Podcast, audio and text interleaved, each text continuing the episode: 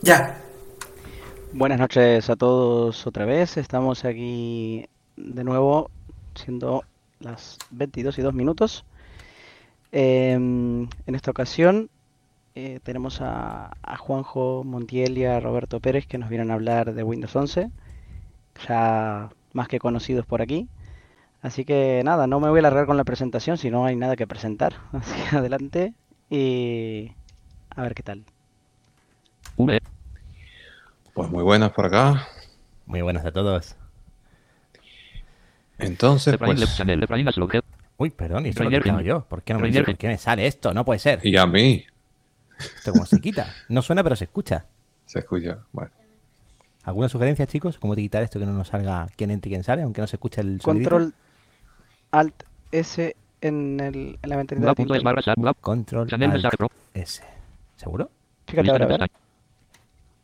Ahí está. Gula.es barra sala de conferencia. iOS. Historia edición solo. alguna. En iOS tienes que cambiarlo en preferencias, ahí está más jodido. Control. ¿Cómo se mí, ¿no? no habla, Hay no dice nada. Ya está, sí. Yo no Selección eliminada. Bueno, se supone que... No, no habla, no dice nada, pero lo hace, ¿no? Entiendo. Sí, Oh, o sea, no de- debería decir nada. Vale, pues ya está. Oye, Agus, eh, el señor MK nos ha vuelto a confundir. Ya ha pasado dos veces hoy esto, ¿eh? Eh, ¿Qué ha pasado? ¿Qué ha pasado? ¿Otra vez? sí, otra vez. Es que no estoy leyendo el chat, no puedo todo. A ver. Pues A ver. nada, Venga, voy, voy a cerrar el micro a ver si despegamos. Eh, ¿Está todo en orden? ¿Lo tenéis todo bien? Sí, yo espero que sí, no sé, a mí ya no me suena esto, yo qué sé. Yo no sé cómo quitar los anuncios, pero ya los voy a dejar y voy a ignorar. Va- va- pulsando control. vamos a ver si se puede. Venga.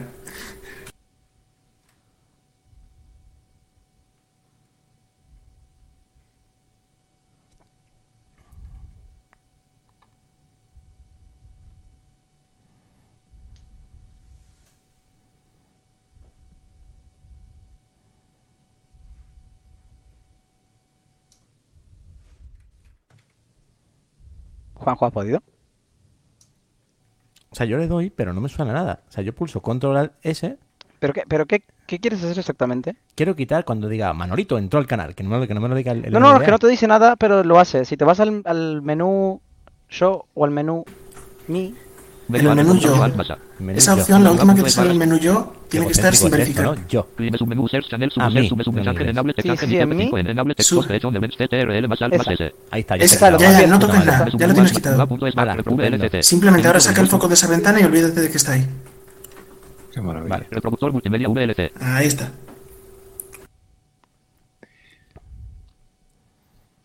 Bueno, pues ¿dónde empezamos? ¿Presentaciones? O ya esos lo pasamos. Bueno, eh, ¿se, se escuchó lo primero o, o hay que repetir? Yo es que ya me he quedado un poco, no sé. Yo también. qué- repite, repite, porque ¿Desde Agustín o desde nosotros? ustedes, ustedes. Ah, nosotros. bueno, eso tampoco dicho nada importante. Esto es una maravilla. Esto es lo que da, lo hacemos en vivo. Eh, en directo, ¿eh? Y además, Robert y yo, que parece que estamos los dos en casa aquí juntos y sentados, pero no, no, no, no. Estamos a unos cuantos kilómetros de distancia. Pues sí. Pero no hay lag, Bueno, que es lo pues, importante. Exacto. Y aquí estamos para hablar, pues, de Windows 11, De Windows 11. que es un tema bien actual. Sí, ¿Y a ti qué te parece Windows 11, Juan? Pues fíjate que yo lo instalé cuando, cuando Robert me propuso participar con él en la charla, dijo, o sea, me lo tendré que instalar, ¿no? Y me lo instalé además de golpe en el ordenador del trabajo y en el de casa. Dije, si algo se rompe, así tengo excusa para decir a Microsoft, esto no funciona, arregladme algo. y la verdad es que me, me ha gustado mucho. Yo he notado incluso que el rendimiento es mejor. Sí, O sea, yo al arrancar, al manejar con NVDA, va como un tiro. ya. O sea, va como un tiro.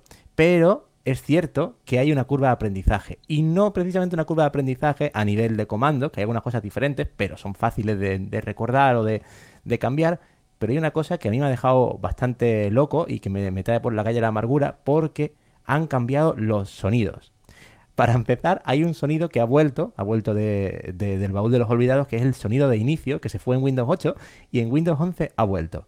Así que chicos, bienvenidos a Windows 11. Inicio de Windows. Ese es el Eh, sonidillo ¿eh? de Windows. Ah, bueno, otra vez, sin que este diga nada, a ver si lo consigo.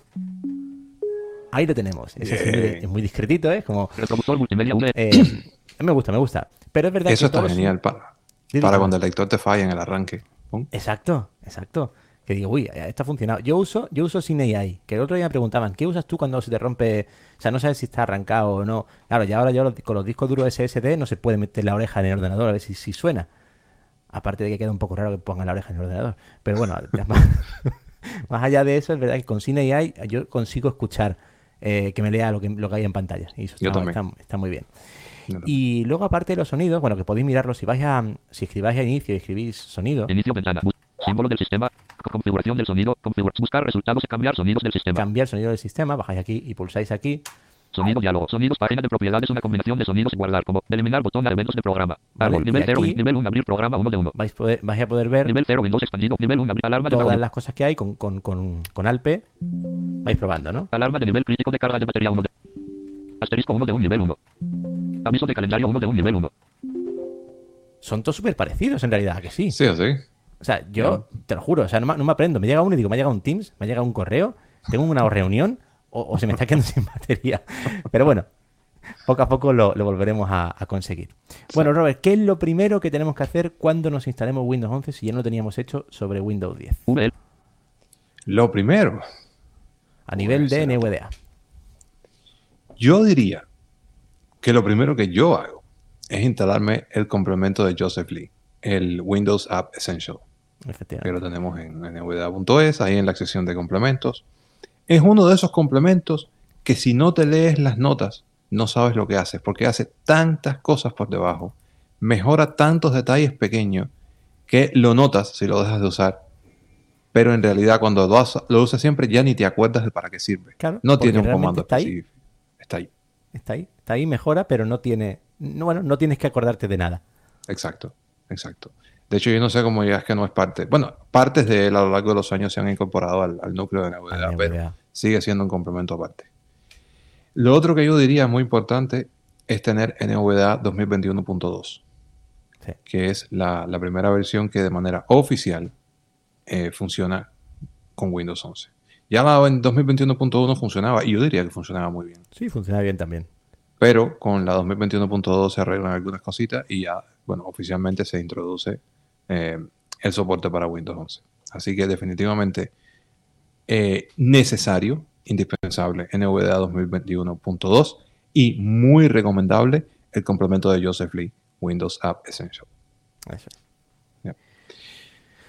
Y entonces, ¿qué hay de nuevo en Windows 11? Pues comienza, comienza, puedes comenzar. Comienzo. Bueno, pues Comienza comenzaremos. usted, señor. Que la otra de las cosas que uno hace en Windows. Cuando lo instala, pues presiona la tecla Windows. Y, y a veces la presionas y no hace nada. No. y la vuelves a presionar. Y sigue sin hacer nada. Ahí lo tienes. No, ya, ahí sí.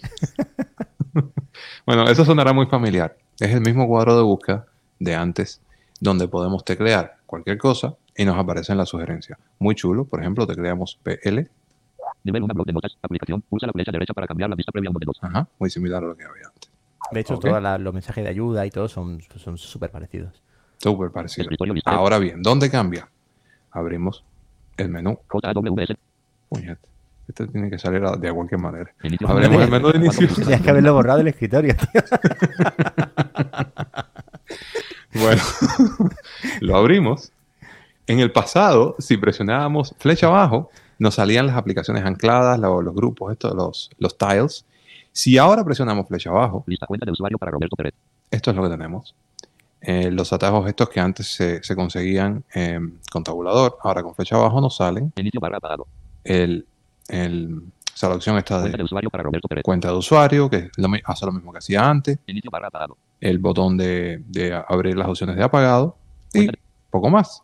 Entonces, eh, con escape Escritorio lista. bueno, JAWS. se cierra. Así que, Inicio ventana. Búsqueda ventana. Cuadro Lo de abrimos otra vez. blanco. ¿Qué más podemos hacer en este nuevo menú de inicio? Si tabulamos, Anclado lista. Microsoft Edge 1 de 27. Ahí lo nos salen las aplicaciones ancladas. Esto es bien. totalmente personalizable y me encanta porque es una lista muy simple, navegable con las flechas. O 2 de 27. sea, realmente útil. Microsoft Edge 1 de 27. Funciona la primera tecla para navegar. Por ejemplo, si presiono la W, Word 2 de 27. me salta a Word, da un conteo que, que funciona, no es un conteo de, de artificial, es real. O sea, Excel 3 de 27. yo me estoy moviendo con flecha derecha PowerPoint 4 correo calendario y 6 de puedo 27. llegar a, a donde quiera. Si me muevo con 27 flecha abajo, aplicaciones. Microsoft Solitaire Connection Voltage 27. me vas a la segunda fila. O sea, esto, para que tengan una idea, es como el lanzador de un móvil. Como un lanzador de Android, por ejemplo. Y Está sobre todo súper- tener en cuenta tener en cuenta esto que esto que acaba de decir Robert es muy importante. Mucha gente se confunde cuando dice, joder, ¿por qué cuando pulso flecha abajo me dice 12, me dice 17? Hay muchas cosas en Windows 11 y en Windows 10 también había muchas de este tipo, ¿no? Que ahora están en cuadrícula, o sea, son, son eso, un tile de, de un- de un móvil, donde se ve todo pues en, en filas y columnas. Entonces la flecha derecha te permite navegar una por una, porque al final lo que hace es moverse hacia la derecha y cuando acaba una fila va a la siguiente, y la flecha arriba o flecha abajo te va a permitir saltar entre las filas, básicamente. Exactamente. Y Microsoft Edge 1 de 27. si presionamos inicio, nos, da, nos lleva a la primera. Si presionamos fin, Recomendaciones 27 de 27. nos lleva a la última, que es recomendaciones. Y si presionamos tabulador desde esta lista de aplicaciones ancladas, Todas las aplicaciones, botón mostrar todas mis aplicaciones y sitios web. vemos el botoncito de antes de todas las aplicaciones que no lo voy a presionar porque saca exactamente lo mismo que había antes, el, el árbol con, con las carpetas de aplicaciones. Lo bueno de ese árbol es que además podemos colapsar y expandir y ver por letra. O sea, podemos ir, sal- Exacto. ir saltando entre letras y si queremos algo que no nos acordamos bien del nombre, pero sabemos que empieza con una letra concreta, podemos buscarlo, buscarlo así. Para mí esto es como la biblioteca de aplicaciones de iOS que se inventaron en la 14, ¿no? Exacto. fue, ¿no? En la, en la 14, ¿no? Sí, en la bueno. 14, sí. Ujú. Si volvemos a tabular, nos sale lo que más me gusta a mí de este menú porque realmente lo estoy usando. Recomendaciones lista. Recientemente 1 de 6. Te saca una lista de sugerencias de cosas que se supone que has usado últimamente o que quieras usar o qué sé yo. En este caso yo decidí probar la aplicación de Audible y claro, me la está sugiriendo porque se Cuidado. instaló recientemente. A ver si alguna página porno ahí que estés viendo de vez en cuando y te está ahí la Esa la quité antes de empezar. No quité yo, pero quité la. Entonces, aquí lo mismo te puede parecer documentos, aplicaciones, lo que el sistema entienda con su, con su eh, machine learning, ¿cómo se dice eso? Sí, inteligencia artificial. Eso mismo. Lo que el sistema entienda que, que podrías querer usar, te lo pone aquí. Y es verdad que es súper cómodo. Pone documentos, pone cosas y puedes em, verlas todas con la flecha. WhatsApp, Notebook 2021 jueves recibo de pago del seguro Ajá. dental.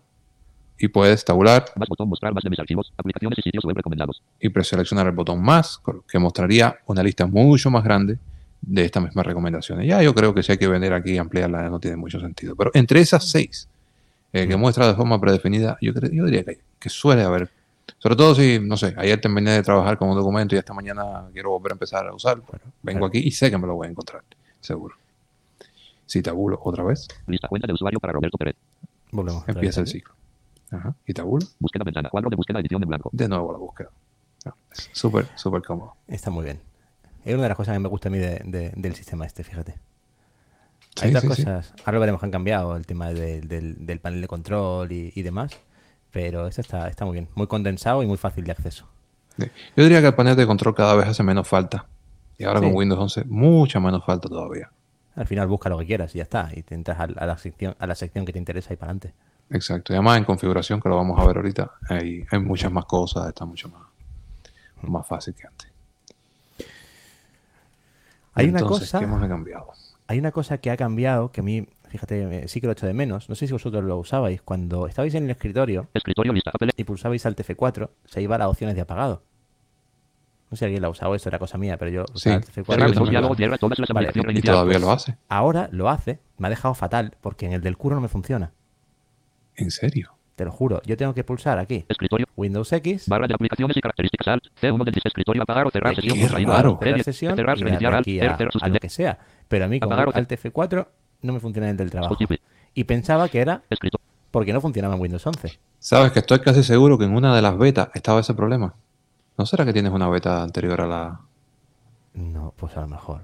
a lo Me mejor suena que, me suena que ese problema lo había en una beta bastante, an- bastante an- hace tiempo. ¿Ah, sí? ¿Sí? O sea, pues, pues, pues no lo sé. Muy interesante. No lo sé.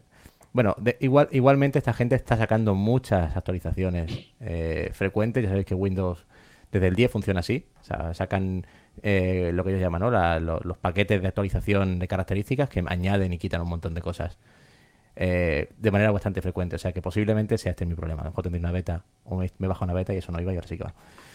¿Quién sabe? Vale. Eh, ¿Qué más podemos hablar de- del menú? Yo creo que más o menos está, Yo creo que sí. está todo. Otra Bueno, cosa pues- que ha cambiado un montón son el, el tema de lo que antes eran notificaciones eh, y ¿cómo se llamaba eso antes? El, El tema de Windows A. actividades, ¿no? Ajá. Cuéntanos Action eso. Center, que- El centro de, que- de- de actividad. Exacto, Center. centro de actividades. Sí, eso es. Pues esto ahora resulta que ahora lo han dividido en dos. Y la verdad es que está mucho mejor. Porque, claro, tú antes entrabas al centro de notificaciones y tenías tus notificaciones y luego tenías el panel de control de si la wifi está activada, desactivada, el modo avión y era como, pero mm, ¿por qué me mezclas, me mezclas esto, no?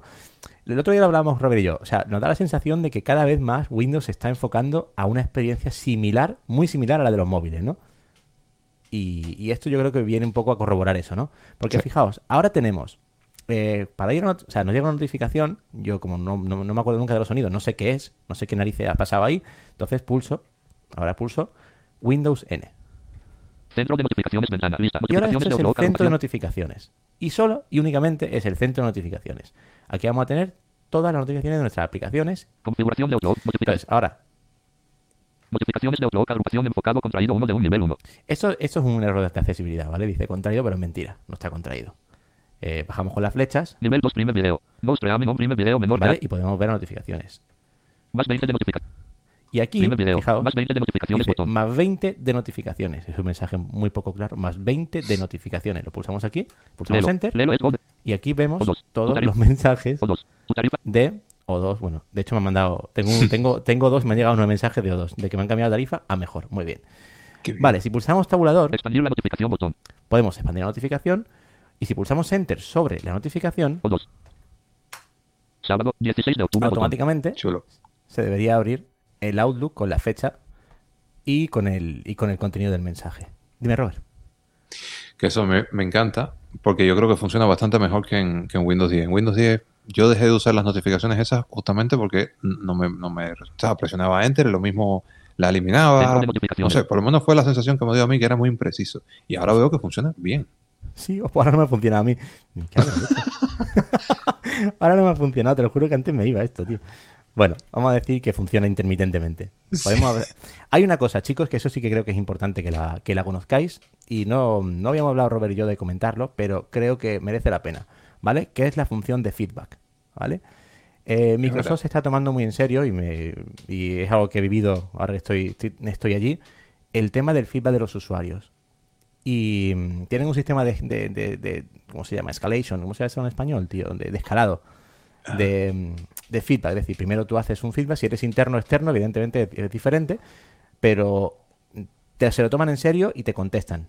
Y, y os aconsejo muy vivamente que lo hagáis. Si pulsáis Windows F, Centro de opiniones.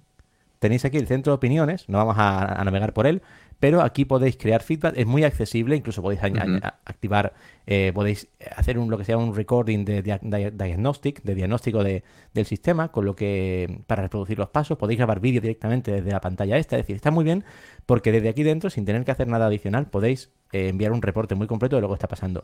Y os hacen caso, hacedlo con el tema de accesibilidad, porque en micro se lo toman muy en serio, al menos lo que, lo que yo he visto, y, Sí. Y creo que creo que le harán caso. Sí. Así que- Una cosa que me gustaría puntu- puntualizar con eso. Es útil, antes de hacer un, un reporte de fallo en esta, con el centro de opiniones, buscar si alguien lo hizo antes. Porque si alguien lo hizo antes, tenemos la opción de votarlo. O sea, de, como decir, a mí me está pasando también. O sea, de Eso darle, es. de darle puntos y eso hace que tenga más visibilidad. Más es mucho visibilidad. más interesante un reporte al cual mucha gente le ha, lo ha votado Eso es, que que hacer tres reportes de lo mismo. De hecho, ahora en el nuevo centro de opiniones, cuando tú envías un feedback, es lo que hace es un matching por inteligencia artificial de si tu feedback coincide con las palabras claves de otros. Entonces te dice, oye, ¿es alguno de estos similar al tuyo? Entonces, si dices que sí, puedes agregar información como, oye, yo también me pasa y también lo voy a votar. Directamente Sí. desde aquí. O sea que, que está muy bien. Y además puedes después abrirlo y seguir los comentarios si alguien lo ha, si alguien ha dicho. Ah, o puedes meter comentarios y añadir datos. Oh, a mí me pasa eso, pero me he dado cuenta que pasa en tal circunstancia. O sea, porque hay una discusión asociada a cada reporte. Eh, Está muy bien. Es Está muy bien. Y os animamos a que lo hagáis porque al final, a mí me pasaba, ¿eh? Muchas veces. Oh, esto no funciona bien, esto no funciona bien. Y te quejas y dices, pero tío, mm, haz algo para que, para que lo sepan por lo menos, ¿no? Centro de Que aquí hay- en Windows 11 hay cositas, hay cositas, la verdad Sí. que sí. Pero bueno, escritorio. ¿qué más del centro de notificaciones? Bueno, volvemos aquí, a ver si me vuelve, me vuelve a abrir. Papelera de reciclaje. Hola. Me está dejando fatal tío, esto mío hoy, ¿eh? te lo juro, o sea, es terrible. Tío, Microsoft a no Microsoft abierto en otra A ventana. ver, a ver, espérate. Barra de tareas. No, tío, no me está. Me está pa- Espérate, voy a, voy a usar otro teclado, a ver. No, no, pasa de mí. Bueno, Inicio sigue- botón sigue- conmutador sigue- sin pulsar. A ver. Búsqueda botón conmutador sin pulsar. ¿Pero qué Escritorio lista. Papelera de reciclaje. Botón de contenido adicional de notificaciones. Barra de Ah, Sigue. Inténtalo tú, sigue de- tú. Ah, mira, mira, a ver. De botón de pues. Ahora, Ah, ahora sí, pero va muy lento, tío. No sé qué Escritorio. pasa esto. Me está yendo muy lento. Barra de tareas. Centro de notificaciones. Ahora. Ventana. Lista. Vale. Notificaciones de Outlook. Agrupación. Vale, entonces. Borrar si- todas las si- notificaciones para podemos-. Si tabulamos, tenemos un botón para borrar notificaciones. Seguimos tabulando. Borrar Ah, todas no se queda aquí parado. No sé qué le pasa, tío. Me está, me está Borrar todas borrar. esto. Intenta explicarlo tú, porfa, si te da Sí, mejor déjame. Botón. bueno. Barra de Eh, espera, ¿por qué? Ah, ah, ah. Va a decir que va a tener problema yo también. a ver. escritorio lista. J. Ok. Centro de notificaciones. Centro de notificaciones. Ventana. Lista. Notificaciones de seguridad de Windows. Agrupación contraído 1 de 3. Nivel 1. Ah, ok. Seleccionamos una notificación. Nivel 2. Seguridad de Windows. Punto recibido. El punto subgrupo. 1 de 1. Ah, ok. Nivel 3. Resumen de Microsoft Defender. Antivirus de Microsoft Defender no encontró ninguna amenaza desde el último resumen. Punto, punto, punto, punto. Excelente. Recibido Vale, estoy limpio. Ahora si tabulo, Descartar botón. tengo la opción de descartar esta notificación. Ver menos notificaciones botón. Puedo ver menos de este tipo. Contraer la notificación botón.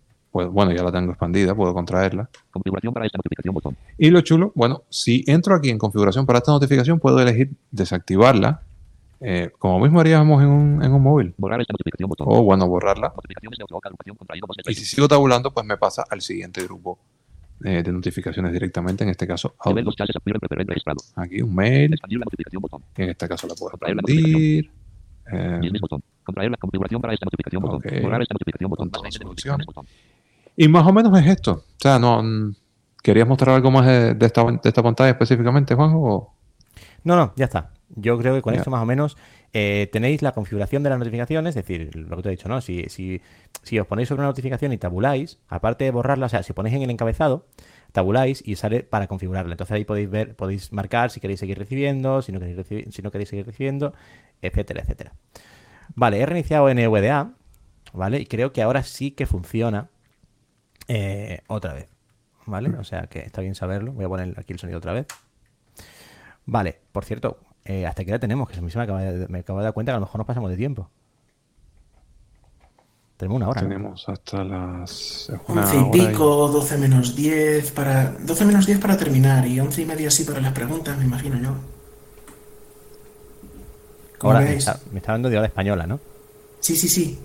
Vale, vale, ok. No, tardaremos menos, yo creo. Sí, sí, no, hay tanto, sí, no hay tanto que contar. Vale, vale, no, ten- ten- vamos bien, vamos bien. Ok. Vamos a aburrir a la gente aquí. Vamos a morir la gente, sí, totalmente. Vale, bueno, pues como decíamos antes, ¿no? Tenemos el centro de notificaciones que está separado y ahora tenemos también lo que antes era el, el- el centro de actividad, que ahora es como un panel- una especie como de, yo, yo digo como panel de control de, de iOS, ¿no? Cuando le das el centro de control con tres dedos hacia arriba desde el reloj, pues nos sale esto. Y aquí lo hacemos con Windows más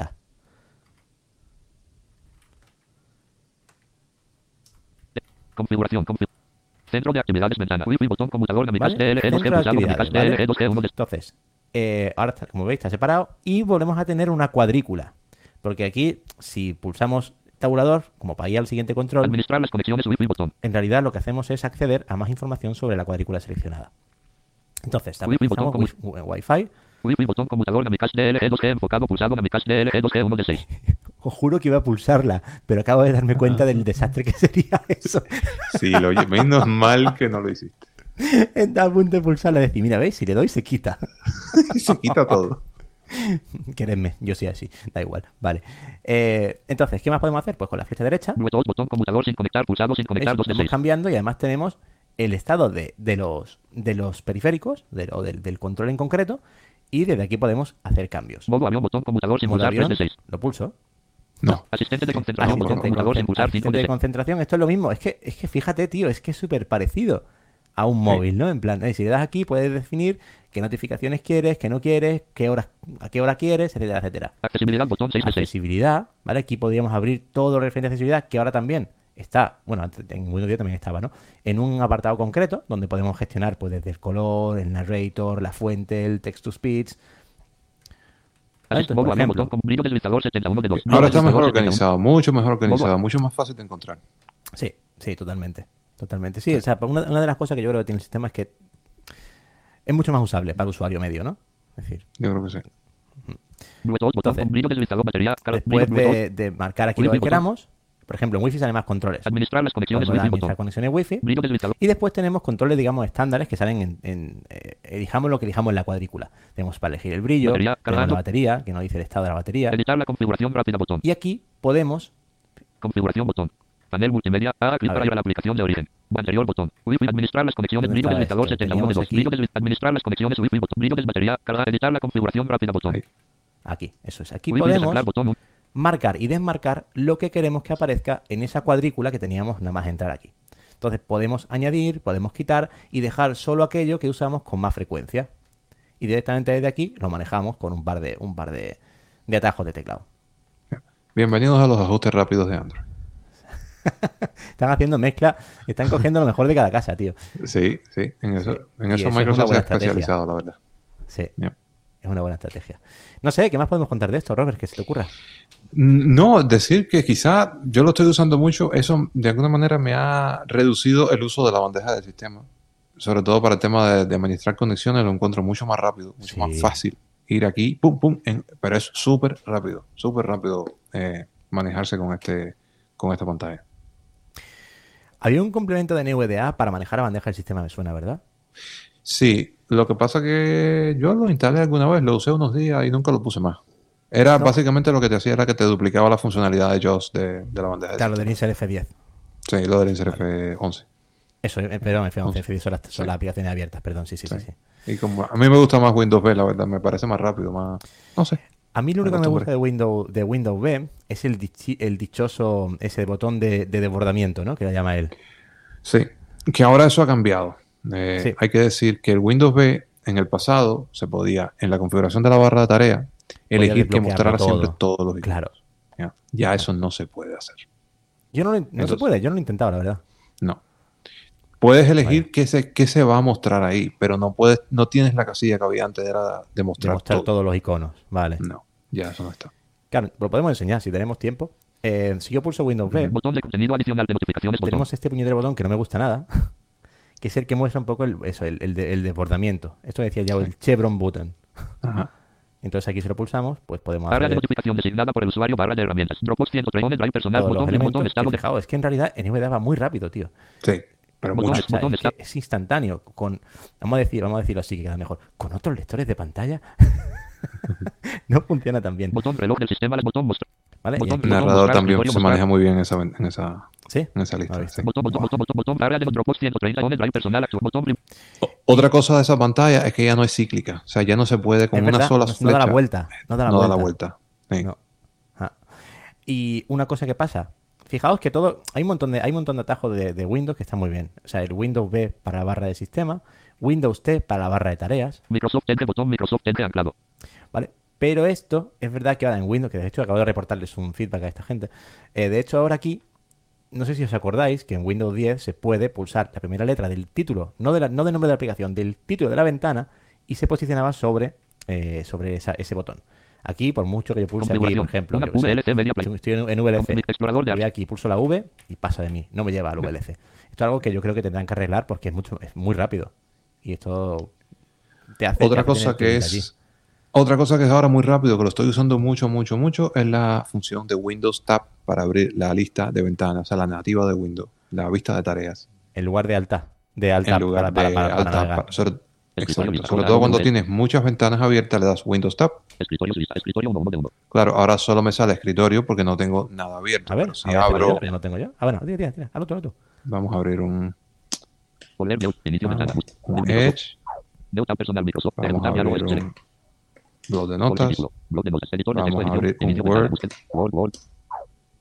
Abriendo Word. Documento una Word. Documento de Microsoft Word. Edición multilínea. Página. Una sección 1 en blanco. ahora doy Windows Tab, Aplicaciones en ejecución lista. Documento una Word 1 de 3. Documento una Word 1 de 3. Sin título. Personal Microsoft. Entre 3 de 3. Sin título. Documento una Word 1 de 3. y me puedo mover con flecha izquierda y flecha derecha muy rápido Por las entre las aplicaciones aplicaciones Tab personal ¿Se funciona lo de la letra ahí o no funciona lo de la letra? No, no funciona. Documento. Documento. Ah, Word. Documento. Microsoft Word. Edición Hay que reportar eso blanco. Aunque Mira, eso no recuerdo que funcionara antes tampoco. No, no. Pero bueno, Windows 10 nunca lo usado. Estaría genial. Sí. Yo creo que de esto ya estamos, ¿no? Ya, yo creo que sí. Voy a mostrar una cosa muy nueva de Windows 11, que son los widgets. Otra cosa. Esto se lo han inventado también para seguirse pareciendo a los móviles. Es eh, una pantalla. Vamos a pensar la gente que, que usa Mac en el dashboard de Mac OS. Eh, entonces, ¿cómo se accede a estos widgets? Se accede con Windows W. Panel. Documento. Columna de cuadrícula de de dos columnas de cuadrícula de widgets. Dos de dos agregar widgets. Widgets de fuente. Configuración. Ajá. adaptación, Formulario. registro, Entonces- buscar en la web cuadro combinado contraído. Buscar en la widgets documento. Columna de cuadrícula de de dos. Te saca una serie de artilugios o gadgets, o como lo querramos llamar, que de momento no hay gran variedad, porque esto está acabado de lanzar. Básicamente son eh, los que ofrece eh, Microsoft directamente, los que vienen con el sistema, se pueden añadir o quitar, pero no hay mucho donde escoger todavía. Entonces, lo mejor que se puede hacer aquí es navegar en modo, eh, en modo exploración de NVDA, no se llama en español en modo browse mode, en modo navegación. ¿Ok? Porque esto es como si fuera una página web. Me voy al principio con control inicio. Fuera de lista formulario. Buscar en la web cuadro combinado contraído. Ok, Lo primero que tengo es una una- un cuadro para buscar en la web. Fuera de formulario. Columna de cuadrícula de. Uno de dos lista con un elemento. Botón enlace. Botón botón del tiempo más opciones. Ok, tengo el tiempo. Enlace. Botón editar ubicación. Todavía esto está un poco verde. Una cosa que yo creo que podrían hacer es usar más encabezados para separar los widgets. Enlace gráfico par. Soleado. Ok, aquí tenemos el tiempo. Enlace. 29 degrees C. Yo, bueno, dame a quitar la detección de idioma rápidamente en NVDA. Opciones de NVDA. Cambio. Variable los botón. Entonación. Volumen. Tamaño de la carrastra. Respiración. Activar. Habilitar. Habilitar. Acortar. Cambiar. Siempre cambio automático. Cambio automático de dialecto. Cuando es cambio automático de idioma. Sin marcar. Ok, Inicio botón. Búsqueda botón. con Windows. W. Widgets Ok. documento. Enlace 29. Listo. Enlace Miami, Florida. Entonces- botón editar ubicación. Enlace gráfico park. Aquí Soleado. tengo el tiempo. Enlace 29 grados T. Es Enlace, curioso, botón, eso, cambiar mirada para eso, eso al final no deja de ser una, si te fijas, es una vista web. Es una vista web, parece. completamente. Y de hecho, se puede navegar por regiones. Claro. Eso sí lo han hecho. Con la D, Fin del contenido de widgets del tiempo región. ajá, me Claro. lleva al fin de esta región. Fuera de región, fuera de lista, columna de cuadrícula de dos de dos lista con dos elementos, botón, enlace, sugerencias para ti. Ok, mis sugerencias. Botón, botón, sugerencias. Me las quiero saltar, presiono la D. Fin del contenido de widgets, sugerencias para ti región. Ok. Fuera de región, botón, enlace, fotografías. Botón, botón, fotografías más opciones. No las veo bien, así que me las salto. Fin del contenido de widgets, fotografías región. Fuera de región, fuera de lista, botón, agregar widgets. Widgets de fuente región, inicio del contenido. Aquí con el botón agregar widgets puedo añadir, añadir más desde la tienda. Gráfico asociado press. Y aquí tengo noticias que estas sí están por encabezados. Mano voz, segunda mujer que dirige uno de los 11 comandos del Pentágono encabezado nivel 2 enlace. Ajá, muy interesante. Todo lo que necesitan saber quienes viajan a Estados Unidos próximamente encabezado nivel 2 enlace. Ajá, y si le presiono, presiono Enter en uno de estos, Barra de tareas. Un display personal visual incomplete MSN. Te abre. aquí me abre eh, Edge con MSN. Uh, lo cierro. Barra de tareas. Tiene, Fíjense qué rápido se mueve uno por aquí. Qué sí, rápido. tío. Tiene widgets basados en Geo, ¿verdad? Eh, sí, creo que sí. Claro. Sí. Que de hecho, esto lo tengo que contar porque es muy curioso. El otro día, de repente me di cuenta que mi Windows me está sincronizando la hora del sistema. Me dice que estoy en UTC-4 Argentina. Y yo Mm. flipando, digo, pero esto, ¿qué pasa aquí? ¿Qué pasa aquí? Hasta que me di cuenta que estaba detectando la wifi de un vecino argentino que se trajo el router de Argentina. Entonces, por, por la geolocalización que tiene esta gente, que se basa en las MAC de la wifi y en las ubicaciones que algún sistema ha detectado bueno. pues me estaba diciendo que esa, esa wifi, según su registro, estaba en Argentina, por lo cual yo también, de cajón, tenía que estar en Argentina. Qué Entonces, bueno. Tuve, tuve que desactivar esa función para que me dejara de dar por saco y de, y de cambiarme la hora cada dos por tres. Curioso cómo Qué funciona la geo, la geo en lo- el- tanto en los móviles como en Windows, ¿no? Al final lo que hacen es, como no tu- tu ordenador no tiene GPS, entonces lo que hace es dice, vale, ¿qué wifi tengo alrededor? Entonces coge las Macs y hay una base de datos, que no sé quién la lleva, que asocia Macs con ubicaciones físicas. Entonces, eh, hay un el típico coche de Google que se va moviendo por ahí, entonces va buscando Macs de red y asociándolas a la ubicación del coche. Entonces, esa base de datos luego la, la- la venden y pues Windows y otros sistemas, también los iPhones lo hacen, por ejemplo, y Android, ¿no? Como tú estás en un interior y tienes wifi y te dice dónde estás, es por eso, porque detecta la Mac y te dice dónde estás. Pero claro, cuando alguien mueve su router a otro sitio, la Mac sigue apuntando al sitio donde se guardó la ubicación y eso puede dar pues problemas con- en ese sentido, ¿no? Eh, otra cosa muy buena de, bueno, eh, en general, una de las cosas que hace tan rápido a, a Windows 11, yo creo que es, bueno, lo han aligerado mucho y una de las cosas, por ejemplo, esta misma página de, de widgets y otras cosas que vamos a mostrar después, están gestionadas por el, por el motor de, de renderizado de Edge, Sí, que es Web muy two. rápido.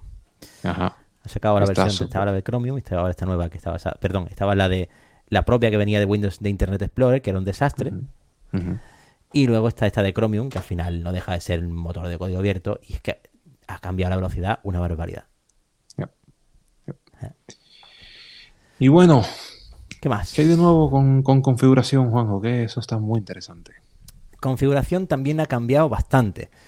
¿Cómo, cómo accedemos a configuración? Bueno, a configuración accedemos. A ver que ponga esto aquí. Aquí. Con Windows I. Si me hace caso, que ya volvemos otra vez a, no- a que no me haga caso. Botón.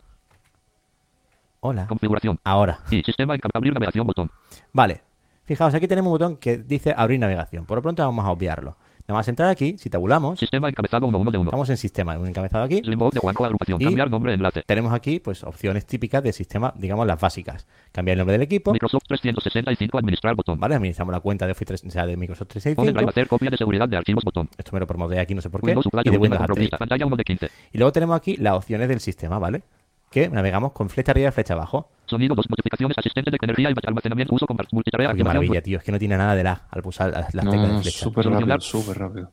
Qué, Recuperación. qué alegría. Proyección en este. Escritorio remoto. Portapapeles 14 acerca de Queda feo decirlo aquí, pero tengo que decirlo. Si yo uso Yahoo, básicamente es por el Visual Studio. pantalla. Si alguien hace un complemento de Visual Studio que funcione también como, como Visual Studio Code en NVDA, que funciona de lujo. No sé si tú lo has usado, Visual Studio Code, pero funciona muy Eh, lo bien. estoy empezando a usar. ¿Sí? Está muy bien, lo han hecho muy bien, del tema del autocompletado y, de, y de los comandos de tecla y tal. Pues es lo único que me está atando a mí a cambiarme de todo a, a NVDA. Sonido Vamos 2 a de ver. Pantalla 1 de Entonces aquí nos Por vamos con las cierto, fechas. no tiene nada que ver tampoco. Yo estoy probando las betas de JOS 2022. Nada que ver. Nada que ver. Nada que ver con... No, eh, tío, nada que ver. Nada que ver. Nada que ver ni en cuanto a velocidad, ni en cuanto a No. respuesta de... de... No. Se da una extravada. uf, y es la segunda beta, se supone. Bueno, en fin. Cuando abres es- Outlook se queda pillado como, como 7 segundos Yep. hasta que te sale el mensaje. En fin. Vale, pues aquí tenemos la lista con eh, lo relacionado con un sistema, ¿vale? Podemos Sonido 2 de 15. Pulsar Enter sobre cualquiera de estas, por ejemplo. Asistente de notificaciones 3 de 15. Asistente de con- Asistente de concentración 4 de 15. Pulso enter aquí, Asistente de y se concentración. nos abre. Asistente de concentración agrupación. Para mantener la concentración, elige qué notificaciones te gustaría ver y escuchar. ¿Vale? Lo que decíamos de- antes de que esto se parece cada vez más a los móviles. Fijaos con la iOS 15, ¿no? Mostrar todas las opciones de configuración. ¿Vale? Expandido. pulsamos aquí, podemos mostrar o demostrarlas. Contraído. Reglas automáticas más botón cuando dupli más botón cuando web más botón Vale, cuando vale, más aquí botón todo atrás abrir navegación atrás Y podemos el botón de atrás para volver otra vez Sistema. a donde estábamos. Si pulsamos Sistema encabezado abrir navegación aquí botón. sobre abrir navegación, lo que Juanjo pasa es Montiel que Pérez ya cuadro de búsqueda. Sistema. tenemos el típico cuadro de búsqueda. Cuadro de también está muy bien porque nos permite buscar cualquier configuración, aunque realmente yo creo, corrígeme si me equivoco, Robert, que desde Windows eh, hacemos lo mismo sin tener que entrar aquí. Exactamente. A Y mostrar a mí me gusta más, de hecho, hacerlo desde ahí. que- Aunque funciona muy bien ahí también. Pero mucho más rápido. Funciona muy Windows escribe y te sale. Además, te- lo bueno que tiene es que ahora te dice, bueno, antes también te lo hacía, pero a veces no muy bien, te dice a qué categoría pertenece cada resultado de búsqueda. Por lo cual, desde inicio, si tú pones sonido, te va a decir sonido, sonido del sistema o sonidos, buscar sonidos en internet. O sea, te sale exactamente a dónde vas a ir a parar cuando pulses sobre ese elemento, ¿no?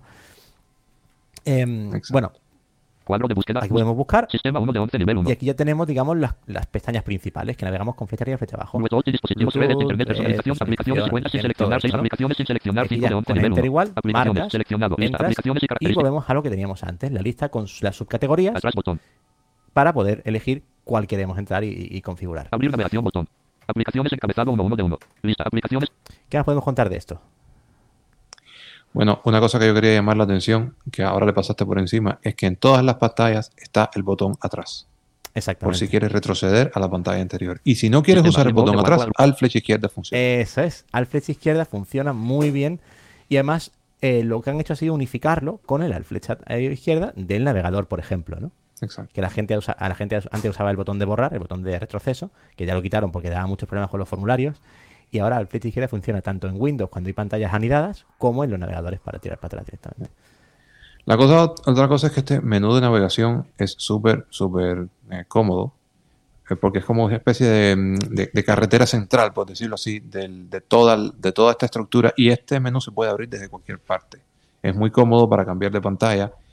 Y, y en particular a mí me encanta cómo han organizado las opciones de accesibilidad, que ya no se llama acceso fácil, ahora se llama No, accesibilidad, está accesibilidad. justo ahí en el menú y se parece mucho a los móviles. Vamos a verlo.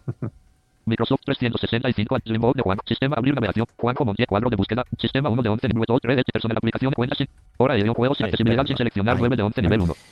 Accesibilidad. Accesibilidad seleccionado lista visión encabezado 2 1 de 3 nivel 1. Y exactamente es como los móviles. Tenemos las categorías de accesibilidad. Nivel 2 tamaño de texto visión encabezado 2 1 de 3 nivel 1. Tamaño de texto 1 de 8 nivel 2. Efectos visuales 2 de 8 nivel 2. Puntero del mouse y entrada táctil 3 de 8 nivel 2. Cursor de texto 4 de 8 nivel 2. Lupa 5 de 8 nivel 2. Filtros de color 6 de 8 nivel 2. Está todo Temas aquí. de contraste 7 de 8 nivel 2. Narrador 8 de 8 nivel 2. Narrador, por supuesto. Si pulsáramos aquí, se nos abriría el narrador directamente y nos diría, hay, una, hay un conflicto porque tienes otro, otro lector de pantalla funcionando. Hazme el favor de, de- de quitarlo. Audición encabezado 2 2 de 3 nivel 1. Audición. Tenemos lo del audio mono. Audio 1 de 2 nivel 2. Subtítulos 2 de 2 Los nivel 2. subtítulos. Interacción encabezado Y 2 luego 3 de 3 nivel interacción, 1. pues temas de, Voz 1 de 4 nivel teclado 2 de de interacción con el dispositivo, que puede ser Mouse voz, 3 de 4, teclado, control ocular ratón, 4 de 4 control nivel 2. ocular, es que es una maravilla, tío. Control ocular nunca lo había visto. Control ocular elemento de lista enfocado 4 de 4 nivel Pero 2. me imagino que tendrá algún Yo tipo de tampoco, eye será tracking. nuevo. Curioso, ¿no? Eso lo añadido nuevo, eso no estaba antes. Uh, No, no No lo recuerdo. ¿no? Y hablando de, de interacción por voz, hay una cosa muy chula que, que es muy fácil de configurar en Windows 11, que es la- la- el reconocimiento de voz, que una vez que lo configuramos, con Windows H de cualquier ventana directamente, hablamos y te lo escribe en el cuadro de edición que, que- que esté focalizado. Yep. Luego lo cierras y fuera. Y Tiene detección automática de puntuación, aunque a mí no me ha funcionado. No sé por qué. Hostia, no lo he probado. Eso. Sí. Sí. Una cosa muy chula que quería comentar de gusta, esta configuración, que lo voy a mostrar rapidito. Para la gente que tenga el complemento de Joseph Lee, el de OBJPAD, si abrimos Ah, este verdad, menú de configuración. Ajá. y ponemos con el OBJPAD el modo barrido, tengo que cambiar el idioma del teclado, Inglés, Estados Unidos. Ok. Modo de navegación, modo web. Modo barrido. es súper cómodo, Sistema encabezado 1 1 de 1. ¿ok? Vista previa de escritorio gráfico. Parece navegar por una página web. Sí. Ajá. Y si te fijas, aquí en esta primera pantalla del. En esta primera pantalla del, del diálogo de configuración ya tenemos Tableta RP encabezado 2. los nombres como encabezado. Surfate Sí. Pro 7. Ajá. Cambiar nombre enlace. Aquí tenemos para cambiar el nombre, que si quisiera pusiera- pudiera pulsar con la barra espaciadora y activarlo. Microsoft 365 administrar botón. Ajá. Puedo administrar mi suscripción a, a Office 365. Microsoft 365. Administrar. OneDrive administrar botón. Ajá. OneDrive administrar. También puedo administrar mi OneDrive. OneDrive. Administrar. Es una cosa que, que Ataque, está haciendo micro y cada vez lo está haciendo más y me parece estupendo es añadir un montón de semántica a todos los a todas la- a todos los controles. ¿Cómo hacen esto? Básicamente con, con, con UIA. Básicamente en, en- en Windows tenemos dos, eh, dos eh, API de accesibilidad. Tenemos MSA y tenemos UIA. MSA es lo que se llama Legacy. Es una, una API muy antigua que viene de Windows 98, me parece, ¿no? 98, ¿no? Yo creo que era. Sí, Y mm, 98. funciona muy bien, sigue funcionando bien, los lectores tienen muy buen soporte, pero le falta mucho, eh, bueno, le falta mucha potencia, ¿vale?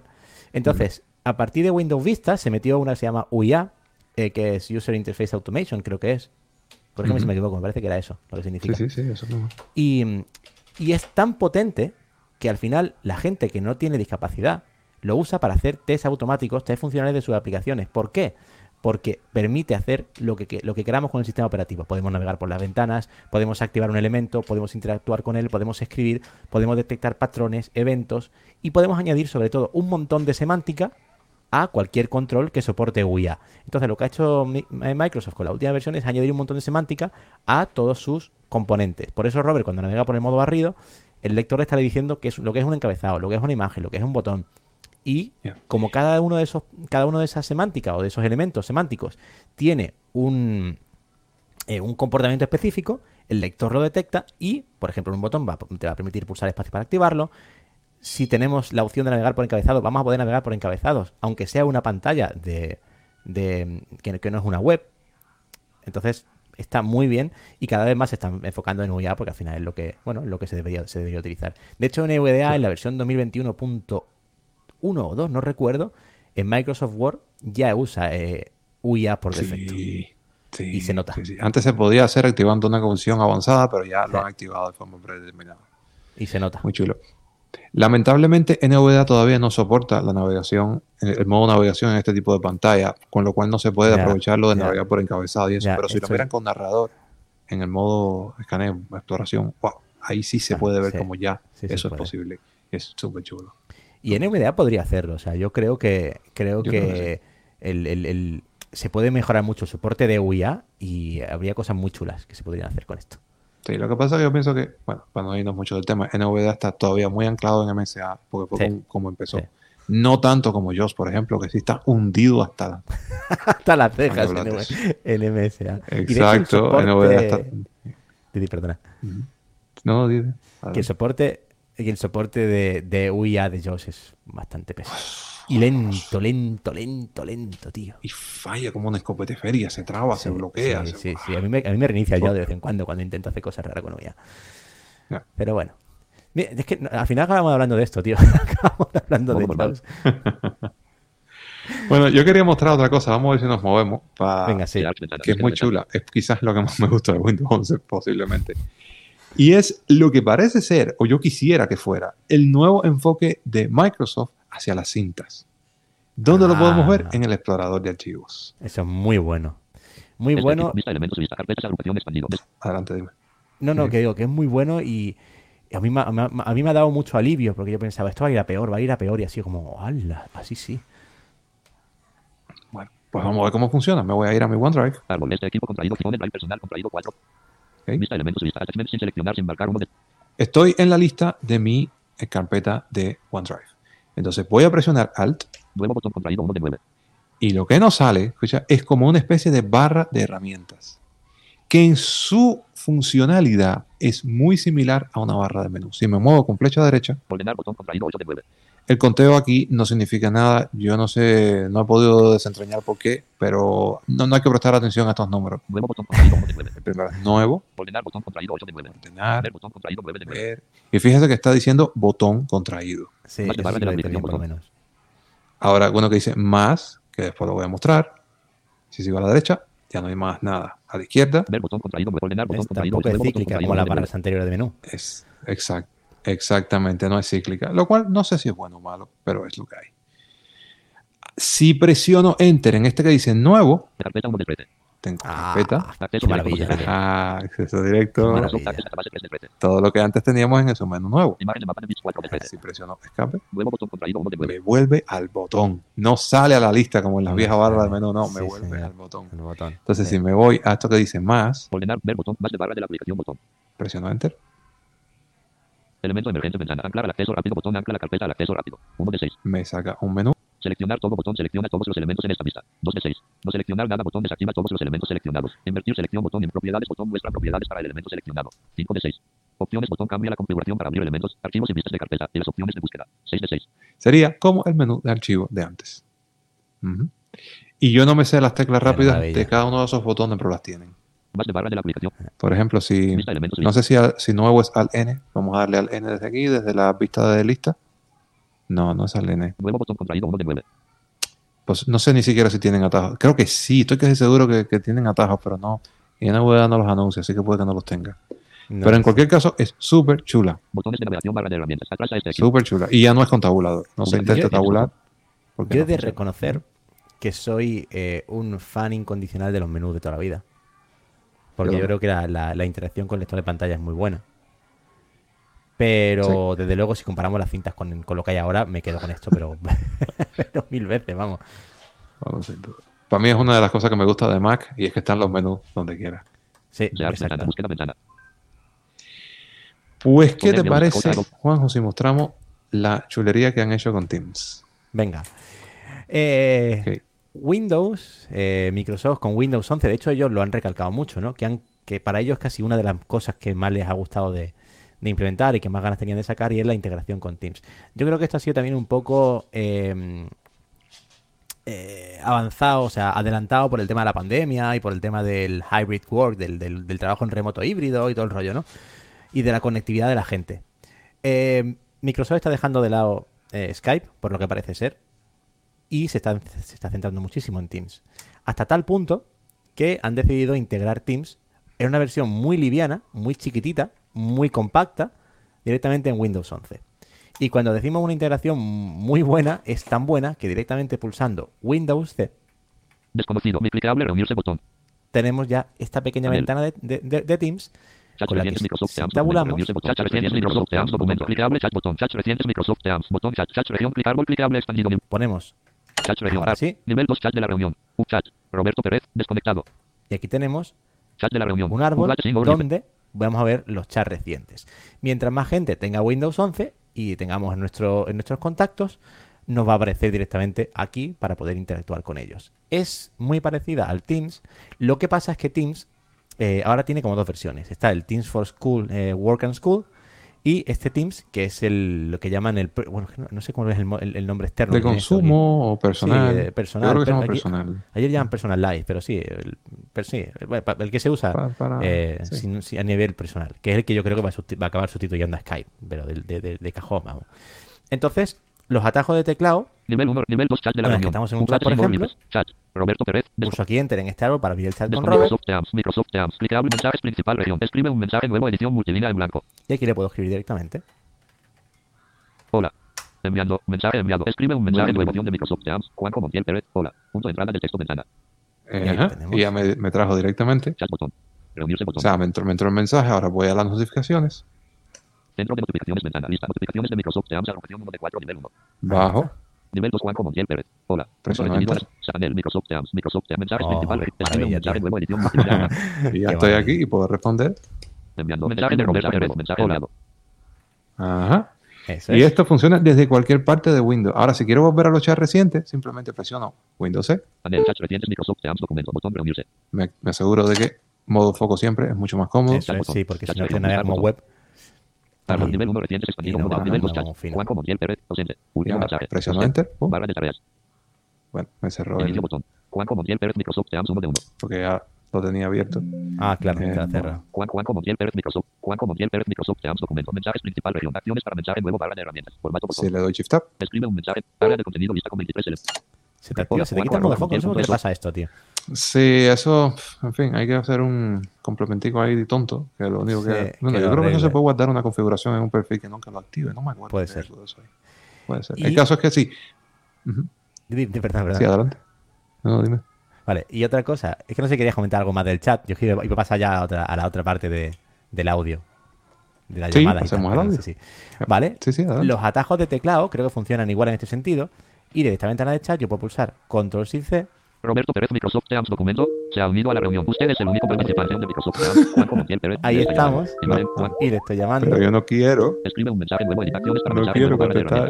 Creo que era con Man- Control Shift H, ¿no? Control Shift H, ¿puede ser? No, para rechazar no era Control. Control Shift Ah, eh, hostia, no me acuerdo. Eh, No. ah, Control Shift A, ¿puede ser? Mm, Ah, no. cógelo, cógelo, que se escuche eco. Venga, cógelo, tírale. Control Shift Bueno, venga, lo cojo. Venga, Control Era Ah, funciona, tío. Ah, no, déjame mirar las notificaciones. Juanjo Montiel Pérez. Le está llamando. Sábado 10. Juanjo Montiel Pérez, Microsoft Teams. Se ha unido a la reunión. Juanjo Montiel Pérez se ha unido a la llamada. Juanjo Montiel Pérez, Hola. Microsoft Teams documento. Hola. Usted es el Hola. único participante. Hola, Ahí hola. estamos. Ahí estamos. Joder, tío, estamos repetidos. Estamos repetidos. Madre mía. Vale, y ahora Vale, con el y nuevo ahora con Teams el nuevo Teams ya no se cuelga ya con no cuelga Control con Shift Control B, B, que yo siempre pensaba que era como pensaba que Bye. era como Bye. Ahora es Control Shift H de Shift Imagino, ¿no? imagino, ¿no? De, Sí. De, de colgar. de colgar. Pum. Blanco. Para repetir, porque no sé si con tanto eco se Sí, entendió. repite, repite. Yo me fui al área de notificación y la primera notificación era justamente Juanjo le está llamando, presioné Enter y así fue como contesté la llamada. Y después para, para, para finalizar es Control Shift H, H de Hang Up o colgar. En inglés, ¿eh? Y, y ya, y Sí, ya- colgar, literalmente Hang Up, a colgar Sí, a sí, alguien. colgar, de colgar, colgar a alguien, sí, sí. Tal cual. Sí, Es muy literal. sí, eso no lo inventamos nosotros. No, no, no. Y mm, lo que, mm, lo que os fijáis, no sé si se ha llegado a escuchar cuando hemos abierto Teams con, con Windows C, es que se escucha como una dirección de una web, ¿no? MS no sé qué, porque realmente este Teams no se basa en una aplicación de escritorio, ¿vale? Este Teams no se instala como un paquete eh, de Electron, que es el, el motor que usan por, por encima la- las aplicaciones, digamos, de Teams originales. Esto lo que, lo que han hecho es abrir una, una, como decías tú antes, un Robert, un web view de Edge, al cual le han quitado la barra de direcciones y le han quitado ciertas cosas para que no se vean, pero es una es la, es la, es la interfaz web minimiza- mini- minimizada de Teams, lo que también le va a permitir acceder a actualizaciones sin tener que reinstalar cosas en el sistema operativo.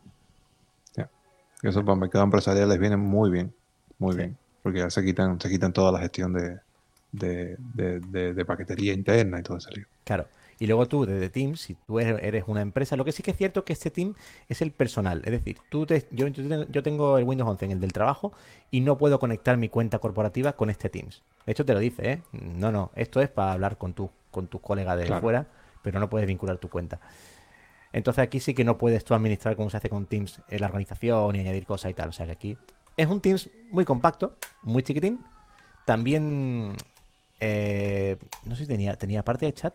No sé si este tiene calendario. Creo que no. ¿verdad? ¿Parte de qué? Chat. Calendario, ¿no? ¿Verdad? ¿El? No tiene calendario. No, no, bueno, no, el chat. no, no, no Acciones tiene nada, es que solo un chat, No, ya está, es el chat. solo un chat. Sí, no tiene nada. Y lo Configuración. cerramos y ya lo tenemos aquí. De hecho, si pulsamos control Windows Panel, C, chats recientes, Microsoft, Teams, tenemos aquí documentos, el chat, reciente y pulsamos escape. Ah, no se cierra Chat. esto. Antes se cerraba, ¿no? Me suena. buscar botón, No, al F4. chat, bot, Alt F4, ¿verdad? Vale, ya está. search, ventana, búsqueda, ventana. Pues ahí lo tenemos. Es que yo no sé si siquiera eso es una ventana, yo creo que es como una cosa emergente ahí, yo creo que si uno da. Windows Ah, sí, porque te si lo, aparece. si lo abres, eso es, es lo que quería decir, se me, se me- se me- me he liado. Si lo abres con Windows C, con configuración, con reproductor VLC, aquí, Windows C, panel, chats recientes, Microsoft, y pulso al tab, Reproductor VLC. aquí y vuelvo al tab, Configuración. ya no está. Con lo que tú dices, es, como una ventana emergente que no queda en la barra de, en la barra de aplicaciones. Es algo que se abre ahí y cuando te cambia se cierra. Pero me gusta mucho, me gusta muchísimo esta, esta interfaz chiquitita. Porque al final Eso- va, eso va a lo que va. Va a lo que va, que es para hablar. Como, como comentario, me, o sea, me gustaría añadir que si uno se lee por ahí, se va a las publicaciones, se- siempre que sale un nuevo sistema operativo, se, se escribe mucho y se dan muchas opiniones y hay opiniones para todo. Una de las cosas que uno se encuentra y es que Windows 11, que no es nada del otro mundo, que es una cosa que no tiene nada, que son cambios estéticos. Desde ese punto de vista, yo creo que seguramente, o sea, desde ese punto de vista tienen razón, pero es que Windows 11 en realidad es mucho más que eso. Es mucho más que, que un puñado de cambios de interfaz. Yo creo que Windows 11 de alguna manera está estableciendo unas bases para lo que es el desarrollo de Windows o lo que será el desarrollo de Windows en el futuro. O sea, no hay que verlo como una actualización. Totalmente. Si uno Es lo compara con iOS o con Mac, tú dices, "Ah, las grandes las características de este año de, de- de iOS. No va por ahí la cosa. Windows no se actualiza todos los años, no se cambia de Windows. Bueno, a ver, el Windows se actualiza todos los años, pero no se saca una versión nueva de Windows eh, como tal muy fácilmente. Esto es, esto es un proceso bien largo. Y hay cosas muy chulas que están pasando con Windows. Por ejemplo, ya se podían ejecutar aplicaciones de Windows, eh, de Linux en Windows. Eso se puede hacer desde hace mucho tiempo con el subsistema de Linux para Windows.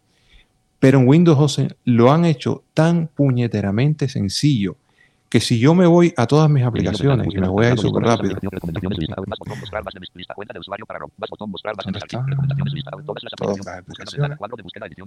me voy. Búsqueda de todas las aplicaciones. Todas las aplicaciones alejadas. Inicio ventana número 2 de 30. Ok, D6 de 30. me voy a poner la U. U24 de 30. E28 de 30. U24 de TN 16 de 30. U24 de V25 de 30. W26 de 30. Todas las aplicaciones listas. Signo de número agrupación 1 3 de YouTube. Agrupación 2 carpeta. Ah, Dos ¿cómo arroba así? creador, server, álbumes compartidos en iCloud. Agrupación 19 de 21. Nuevo 2 de 2. Ok, tengo aquí una cosa que se llama Ubuntu. V agrupación 20 de 20, agrupación 19 de 25, U, carpeta Ubuntu, Ubuntu, nueva carpeta Ubuntu, nueva, contraída, contraído, expandido, carpeta Ubuntu, Abre. nueva, expandante, dashboard, configurar activos preferentes, Ubuntu, nuevo 2 de 5, Estas son aplicaciones de Ubuntu instaladas desde Ubuntu Language support, Ubuntu, nuevo 3 de 5, que están en mis aplicaciones de Windows. printers, Ubuntu, nuevo Pero 4, además ya no hace falta instalar las X Windows de antes. Ya no hace falta, o sea, es súper simple y todavía no se puede hacer, pero el plan es que en el futuro se mapee el API de accesibilidad de Linux, o en este caso de, sí, las APIs de accesibilidad de Linux, el ATK, con Exacto. el UIA de Windows, de manera tal que si yo abro, esto no está disponible ahora, pero esto viene, si yo abro, un- abro una aplicación de Linux que está corriendo en Windows, NVDA tendría que ser capaz de leerla como si fuera una aplicación de Windows, Sí, en tanto la aplicación de Linux sea accesible. Es que es un- Como mismo no lo han dicho, pero eso es lo que yo pienso que querrán hacer con Android también. Sí.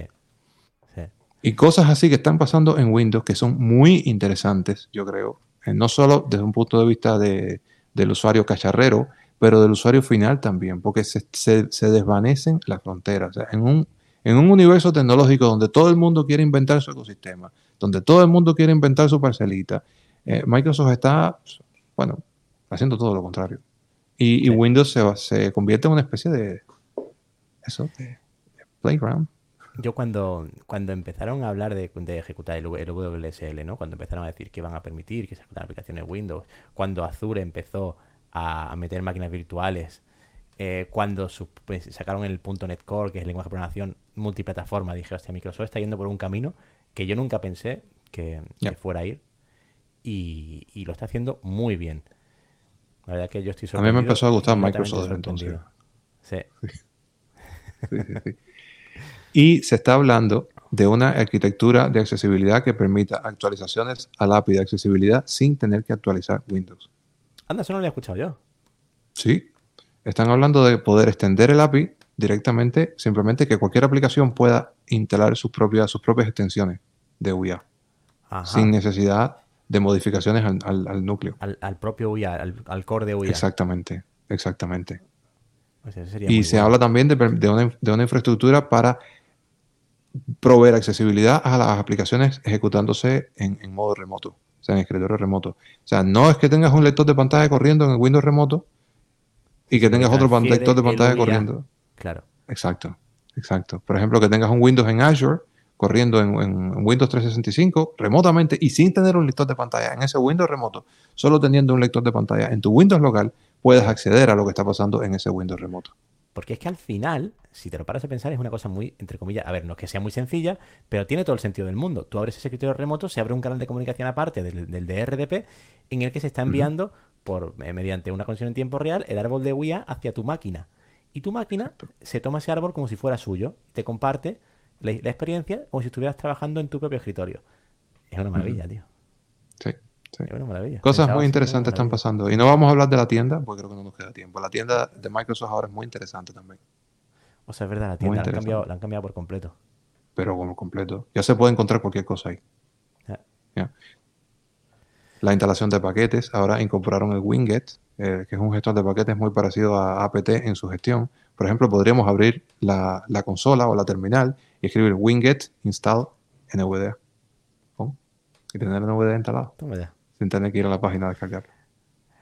Qué chulo. Microsoft ha- se ha, se ha dado cuenta, y, y yo creo que lo han hecho muy bien, en que no hay que, como tú dices, ¿no? De la parcelita, no hay que reinventar, no hay que tal, no. O sea, algo que funciona, un gestor de paquetes, una consola, que yo nunca pensé que Microsoft fuera a volver a la consola. Y hay muchas cosas que la están haciendo para la línea de comandos y funcionan muy bien. Por cierto, el único lector de pantalla que lee el- la terminal de Windows, la terminal nueva, es NVDA. No lo he único. Po- Yo, proba- Sí. yo estoy con PowerShell, que te lo, sí que lo lee de los dos, pero la terminal nueva no la he probado. La ¿Y qué se terminal, el diferencia a único, ni narrador la lee bien. Narrador te lee la línea actual, pero no te lee, o sea, para explorar la pantalla no, yo por lo menos no lo he conseguido, pero con una novedad, con el complemento de Joseph Lee, oh my, Qué bueno. es súper cómodo. ¿Y cuáles son las diferencias, así en plan rápido, de una de la otra? Básicamente Windows Terminal es como una especie de, sombrilla debajo de la cual puedes ejecutar cualquier cosa. Eh, o sea, lo único que te en sí misma no es nada, es simplemente el- el- la interfaz, pero por debajo lo que corre es PowerShell o Bash o CMD, lo que tú llames. Ah, vale, vale, vale, ok, ok, ok, ya te Sí, entiendo. está- es unificar toda la, la experiencia de la consola en una Todo- aplicación. Todos los clics en, en una sola aplicación. Exacto. Y además se puede hacer una cosa muy chula, déjame ver si lo puedo enseñar súper rápido. Este equipo, Eh, árbol, nivel 1, este voy a equipo, Una carpeta. Esto está muy chulo. Abres Texto menú de contexto. Propiedades, cambiar nombre, eliminar, el crear acceso, copiar, cortarte, enviar a compartir, copiar como ruta de acceso, ingresar Zoom menú W, anclar inicio R, incluir en biblioteca Zoom, restaurar versiones, en conceder acceso a Zoom menú T, examinar con Microsoft, depender, enviar con transfer, abrir 6 de Linux aquí L, Ah, Eso es buenísimo, Abrir tío. shell de Linux aquí. Shell de Linux. Y te abre el apreció, ¿no? directorio en el que estés. System 32 WSL.exe terminal en blanco. Ya, aquí lo tengo. Welcome to Ubuntu 24 LTS, GNU barra Linux 5 de octubre del 16.3 Microsoft Standard WSL 2X8664. Asterisco documentación. HTTPS. Barra barra el.ubuntu.com. Asterisco management. HTTPS. Barra barra el directorio. Exacto, ahora sí. el barra MNC barra C barra users barra rover barra OneDrive barra dólares. Fijaos, te monta, te monta la unidad C en barra MNT barra C y ahí te puedes entrar lo que quieras. Y una cosa que está en, en esta versión nueva, que es la WSL, la WSA SL2, que quizás nos estamos poniendo muy técnico, tío, pero es que esto me, me- me gusta mucho. Eh, la- las primeras versiones de Linux que se ejecutaban en Windows se llamaban WSL1, ¿vale? Y era bastante menos robusta que esta. Había cosas que no funcionaban. Tú intentabas, por ejemplo, ejecutar un pin hacia un, un destino y te daba un error de red porque no era capaz de vincularse con la tarjeta de red mediante este subsistema. Pero luego con la 2, Mm. que lo que han hecho en realidad por debajo es una virtualización con el hipervisor de Windows, eh, es un Linux en toda regla y funciona muy bien y se integra muy bien con todo el software, con todo el hardware de Windows. Ahora puedes hacer muchísimas más cosas con la tarjeta de red, incluso cosas, mm, bueno, que yo pensaba que no se, no se podían y se pueden. Y la experiencia es súper, súper cercana, joder, tan, cer- tan cercana que puedes instalar las X Windows y abrir cosas, ¿no? Y es- Exacto, es, es exacto. una maravilla, es una maravilla. Y bueno, no sé si, si el personal todavía tendrá preguntas o ya se habrá dormido todo el mundo aquí. Por mí, preguntad, que nos estamos escuchando aquí los otros dos y es un poco como necesitamos. Yo tengo un par de preguntas. Tenía tres preguntas, pero la de Linux la habéis resuelto ya, así que son dos. Eh, lo estaba diciendo por el chat. ¿Qué pasa con las aplicaciones Android? Porque hay rumores de que se van a integrar, se van a poder ejecutar desde Windows como una aplicación cualquiera, etcétera. Mira, de eso que yo sepa, no sé si Juan sabrá más que está en la mata, eh, no han hablado. Ahora, yo tiendo a pensar que si están haciendo un puente para ATK, de- o sea, yo supongo que dentro de eso mismo están también las aplicaciones de Android. O sea, si estás, si estás haciendo puentes para UIA, para distintas eh, API, además, no tiene sentido que metan aplicaciones Android eh, y las presenten como las van a presentar si no las pretenden hacer accesibles. Ahora, seguramente no están en un punto donde lo puedan decir. Probablemente Claro. porque sea más complicado de, de lo que estamos de pensando. lo que parece, sí. Porque hablamos de un Sí. mapping, pero en realidad tiene que ser mucho más complejo por debajo. Uf, súper. Más por temas de seguridad, por temas de, de- de- de- de rendimiento. Eso tiene que ser un lío. Sí. Pero eso es muy personal. Yo pienso que lo van a hacer. Ellos no han dicho nada que sepa yo. Han hablado Yo de Linux, pero no han hablado de Android. Yo Bueno, oficialmente pues no puedo ya decir nada oficialmente tampoco, porque la verdad que no, no lo he escuchado, pero tiendo a pensar como, como Robert. Una vez que yo creo que se ha puesto sobre la mesa el mapeo de, de interfaces de accesibilidad con los subsistemas, esto, esto se va a hacer y más pronto que tarde. Yo creo. Vale, y la otra pregunta que tengo tiene que ver con Internet Explorer. ¿Se lo han cargado Mm. definitivamente ya? No, No, ¿verdad? Lamentablemente. A mí me preocupa, me preocupa que se lo carguen porque muchas aplicaciones tiran de su control integrado este gráfico que te genera HTML. eh. El propio NVDA, por ejemplo, cuando llamas a funciones como UI.browsableMessage. claro. eh, y claro, si quitan Explorer del todo y quitan ese componente también, a ver qué va a pasar. No creo que lo hagan por una razón muy sencilla. Explo- Internet Explorer, incluso versiones anteriores a la 11, se usan en entornos corporativos, pero de una forma que no te imaginas. O sea, hay En el gobierno, intranets- sobre todo. Sí, señor. Hay intranets que es que mm, básicamente no pueden hacer otra cosa porque actualizar a, un, a una versión de, de Edge o de, de Chrome, bueno, a- básicamente actualizar a un estándar les costaría tanto dinero que, que están presionando a Microsoft para que mantenga el componente por lo menos. O sea, es verdad que ahora Internet Explorer no es fácil de acceder a él si no lo configuras, pero yo creo que va a estar durante mucho tiempo hasta que todo esto se resuelva. Y Microsoft es el primero que no quiere quitar eso para evitar problemas con, con empresas que están usando su sistema operativo. O sea que yo, al menos mi, mi sensación es que esto va, va a durar. Sí. De todas maneras, lo, lo recomendable sería irse moviendo, irse alejando de él, Sí, por simplemente por una cuestión de, de- de rendimiento. Eh. De rendimiento. Y ahora, sobre todo ahora que en Windows 11 tenemos el, el motor de Edge ya disponible, la versión, la versión 2. Yo no sé. Yo creo que ya es hora de irse moviendo de Internet Por Explorer si es posible. Yo me acuerdo, yo me acuerdo cuando, cuando salió Edge Chromium, la primera versión es beta, que yo lo abrí con aquello como, como diciendo, bueno, ya verás tú, va a ser como la otra, ¿no? Que no tal.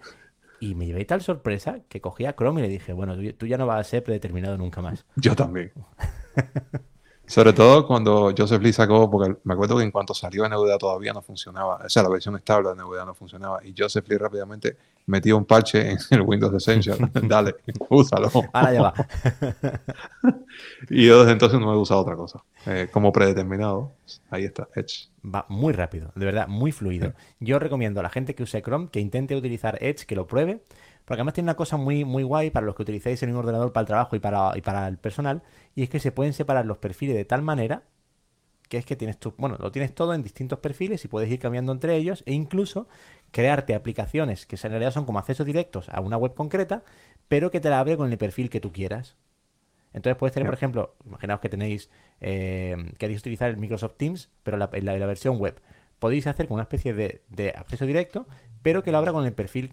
Pues tengo un Teams para el trabajo y un Teams para, para el- para el personal. Pues abre dos ventanas, abre desde el escritorio dos accesos directos que te van a llevar a esa web, pero con el perfil que esté marcado. Y para mí eso es una maravilla. Sí, sí, sí, sí, sí, sí, sí. A los que nos encanta abrir cosas personales en el trabajo, está, vamos.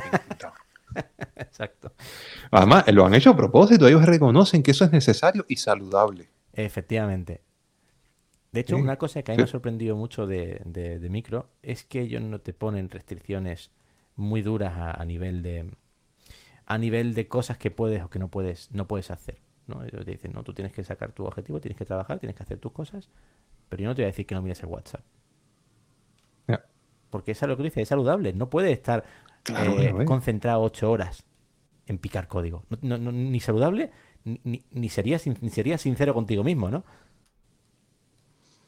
Mira, yo me meto en Twitter en horarios de trabajo a veces para refrescar. ¿Y qué termino mirando? Un artículo sobre accesibilidad.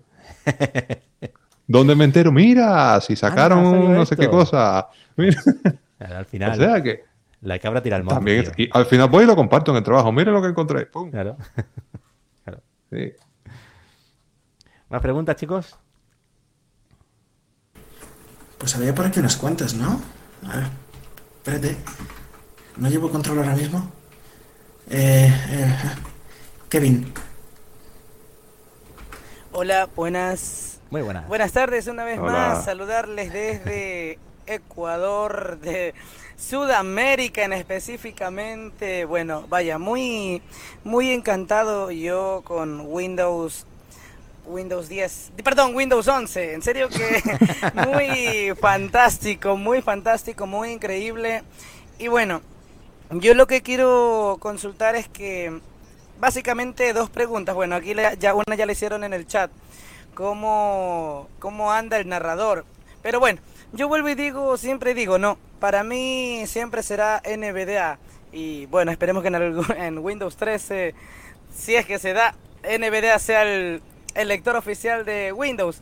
Bueno, ya, no me extiendo mucho. Eh, Quisiera saber, yo tengo un computador marca HP, décima generación, con Windows 10, eh, dos núcleos eh, y tres, perdón, sí, dos núcleos, pero cuatro subhilos. Quisiera saber si esta máquina soporta una versión de Windows 11 y qué tal es en, en, en livianidad. O sea, ¿es lo más pesado que Windows 10 o menos? Hay una cosa de Windows 11 que ha supuesto un problema para muchísimos usuarios que tenían ordenadores antiguos, que es el que se necesita el nuevo módulo de TP... Ay, ¿cómo se llama, Robert? TPM de 2.0. TPM, eso es, TPM. Sí. ¿Vale? Si no tienes ese módulo en, el- en- en- en la máquina, no vas a poder instalar Windows 11 sin algún parche extraoficial que haya por ahí corriendo, que ya, ya ahí ya no entro. Pero es fácil. Hay un, hay un asistente de compatibilidad que te va a permitir directamente, si lo ejecutas, te va a decir si tu máquina es compatible o no es compatible con Windows 11. Si es compatible, yo no sé, Robert, tú qué opinas, pero para mí el rendimiento es incluso mejor que Windows. Oh, sí, sí, sí, sí, sí. Si es compatible, yo no me lo pienso. Hay que, o sea, la mejora es, es- es bastante notable.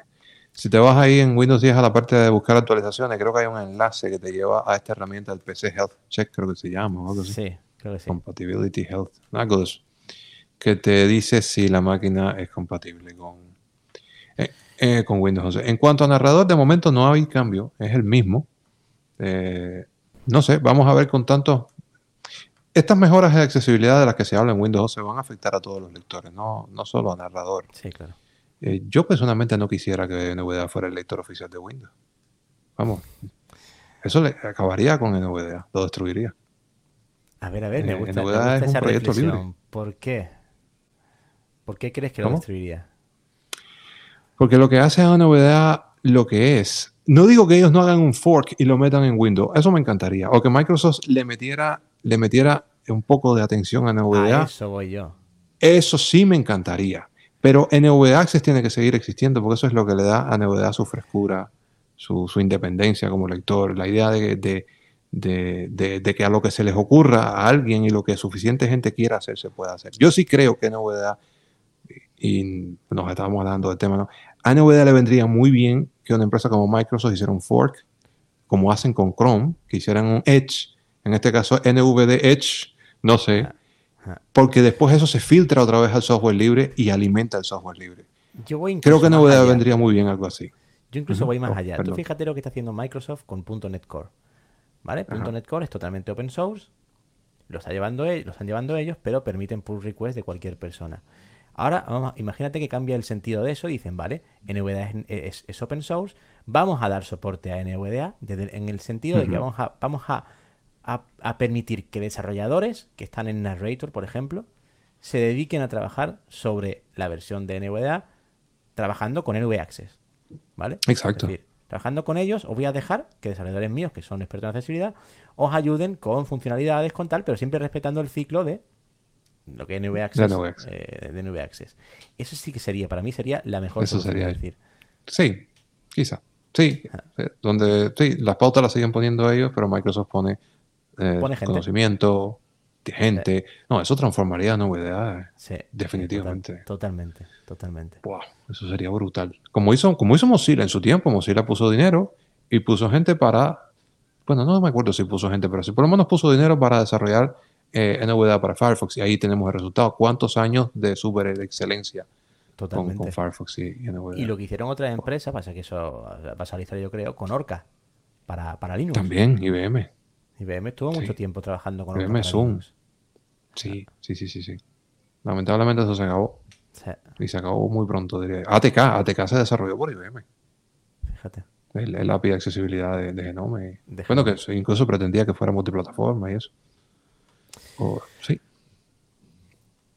Ojalá, ojalá tengamos razón Ojalá. y, y se pueda.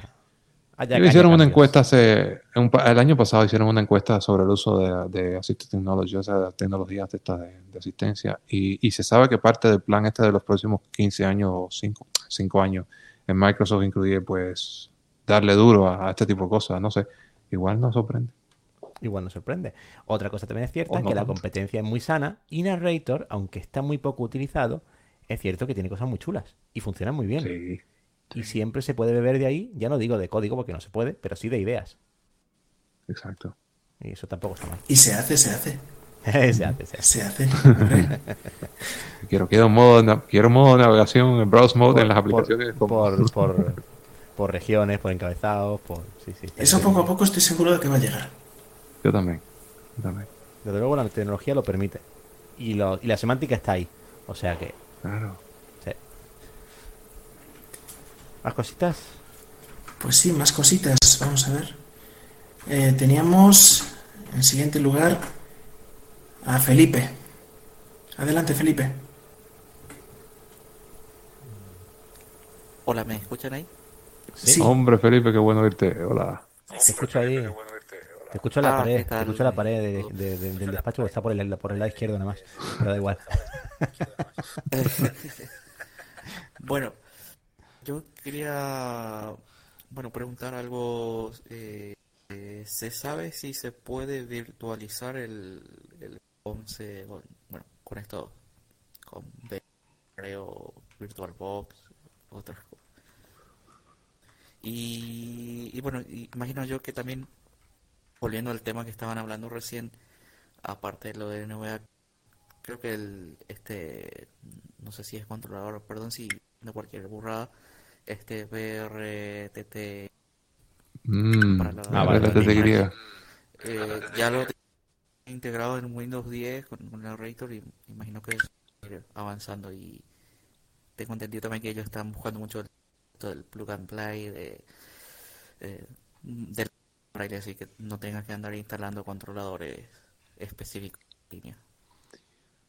Hay un rumor, que es un rumor, de que eso se está haciendo y que se va a, desarrollar, no, no, sé si con VRTTY, pero que va a, haber, va a venir nuevos controladores Braille para, para Windows, específicamente para aprovechar todo esto de las interfaces, ah, ¿cómo se llama eso? I- IDH, eh, interfaz de ahí. Esto mismo que, que usan la flash drive y tantas cosas, que hay líneas Braille que lo usan. El protocolo este nuevo para Braille, Ah, vale, sí. Hostia, no sé cómo se llama. Sí, sé lo que quieres decir. es- esa cosa. para eso, para no dar conflicto con otros lectores y demás. Eso lo escuché hace poco en una lista de alguien que se lo... O sea, que en un feedback me parece que lo vio o algo así. Ah, ¿Y estaba, y Eh. estaba votado y aceptado como, como probable o qué? Bueno, el, el- el rumor viene de un de alguien de, de Answer Help Desk, de este de Accessibility Answer Desk. Ah, muy bien. O sea que por lo menos viene de allí. Bueno, tiene... Que ya, Tiene sa- que credibilidad. ya no está en un backlog, que ya está en, en, Sí, en sí, sí, progreso. exacto. O sea, exacto. que se No, está trabajando la característica. Genial. Y lo de la virtualización, la verdad que a- a- no estoy seguro, pero casi seguro de que se- si no se puede ya, que yo creo que sí, no va a haber ningún problema. Claro, Dudo mucho es que es muy parecido a Windows 10. Sí, sí. Muy parecido. De hecho, hay características de Windows 11 que se, está- se van a aportar a Windows 10. El, el WSL2 funciona en Windows 10, Sí. por supuesto. Y muchas cosas. Windows 10 no se acaba. No, de mucho hecho, menos. lo que yo tengo entendido es que Windows 10 durante mucho tiempo va a seguir siendo el- el- el sistema corporativo de muchas empresas. Eh. Y Windows 11 está un poco más enfocado, yo creo que al usuario. Hay, un- hay una frase que dijeron cuando lanzaron Windows 11, que decía algo así como, queremos que Windows 11 sea el sistema que la gente quiere, no solo el sistema que necesita. ¿no? Es decir, Mm. queremos volver otra vez a... Microsoft diciendo eso. ¿Qué estará pasando ahí? Es, es increíble, o sea, la autocrítica, tío, Sí. de, que, que están demostrando aquí, hacía muchos años que no se, que no se demostraba. Y eso es muy bueno. Sí.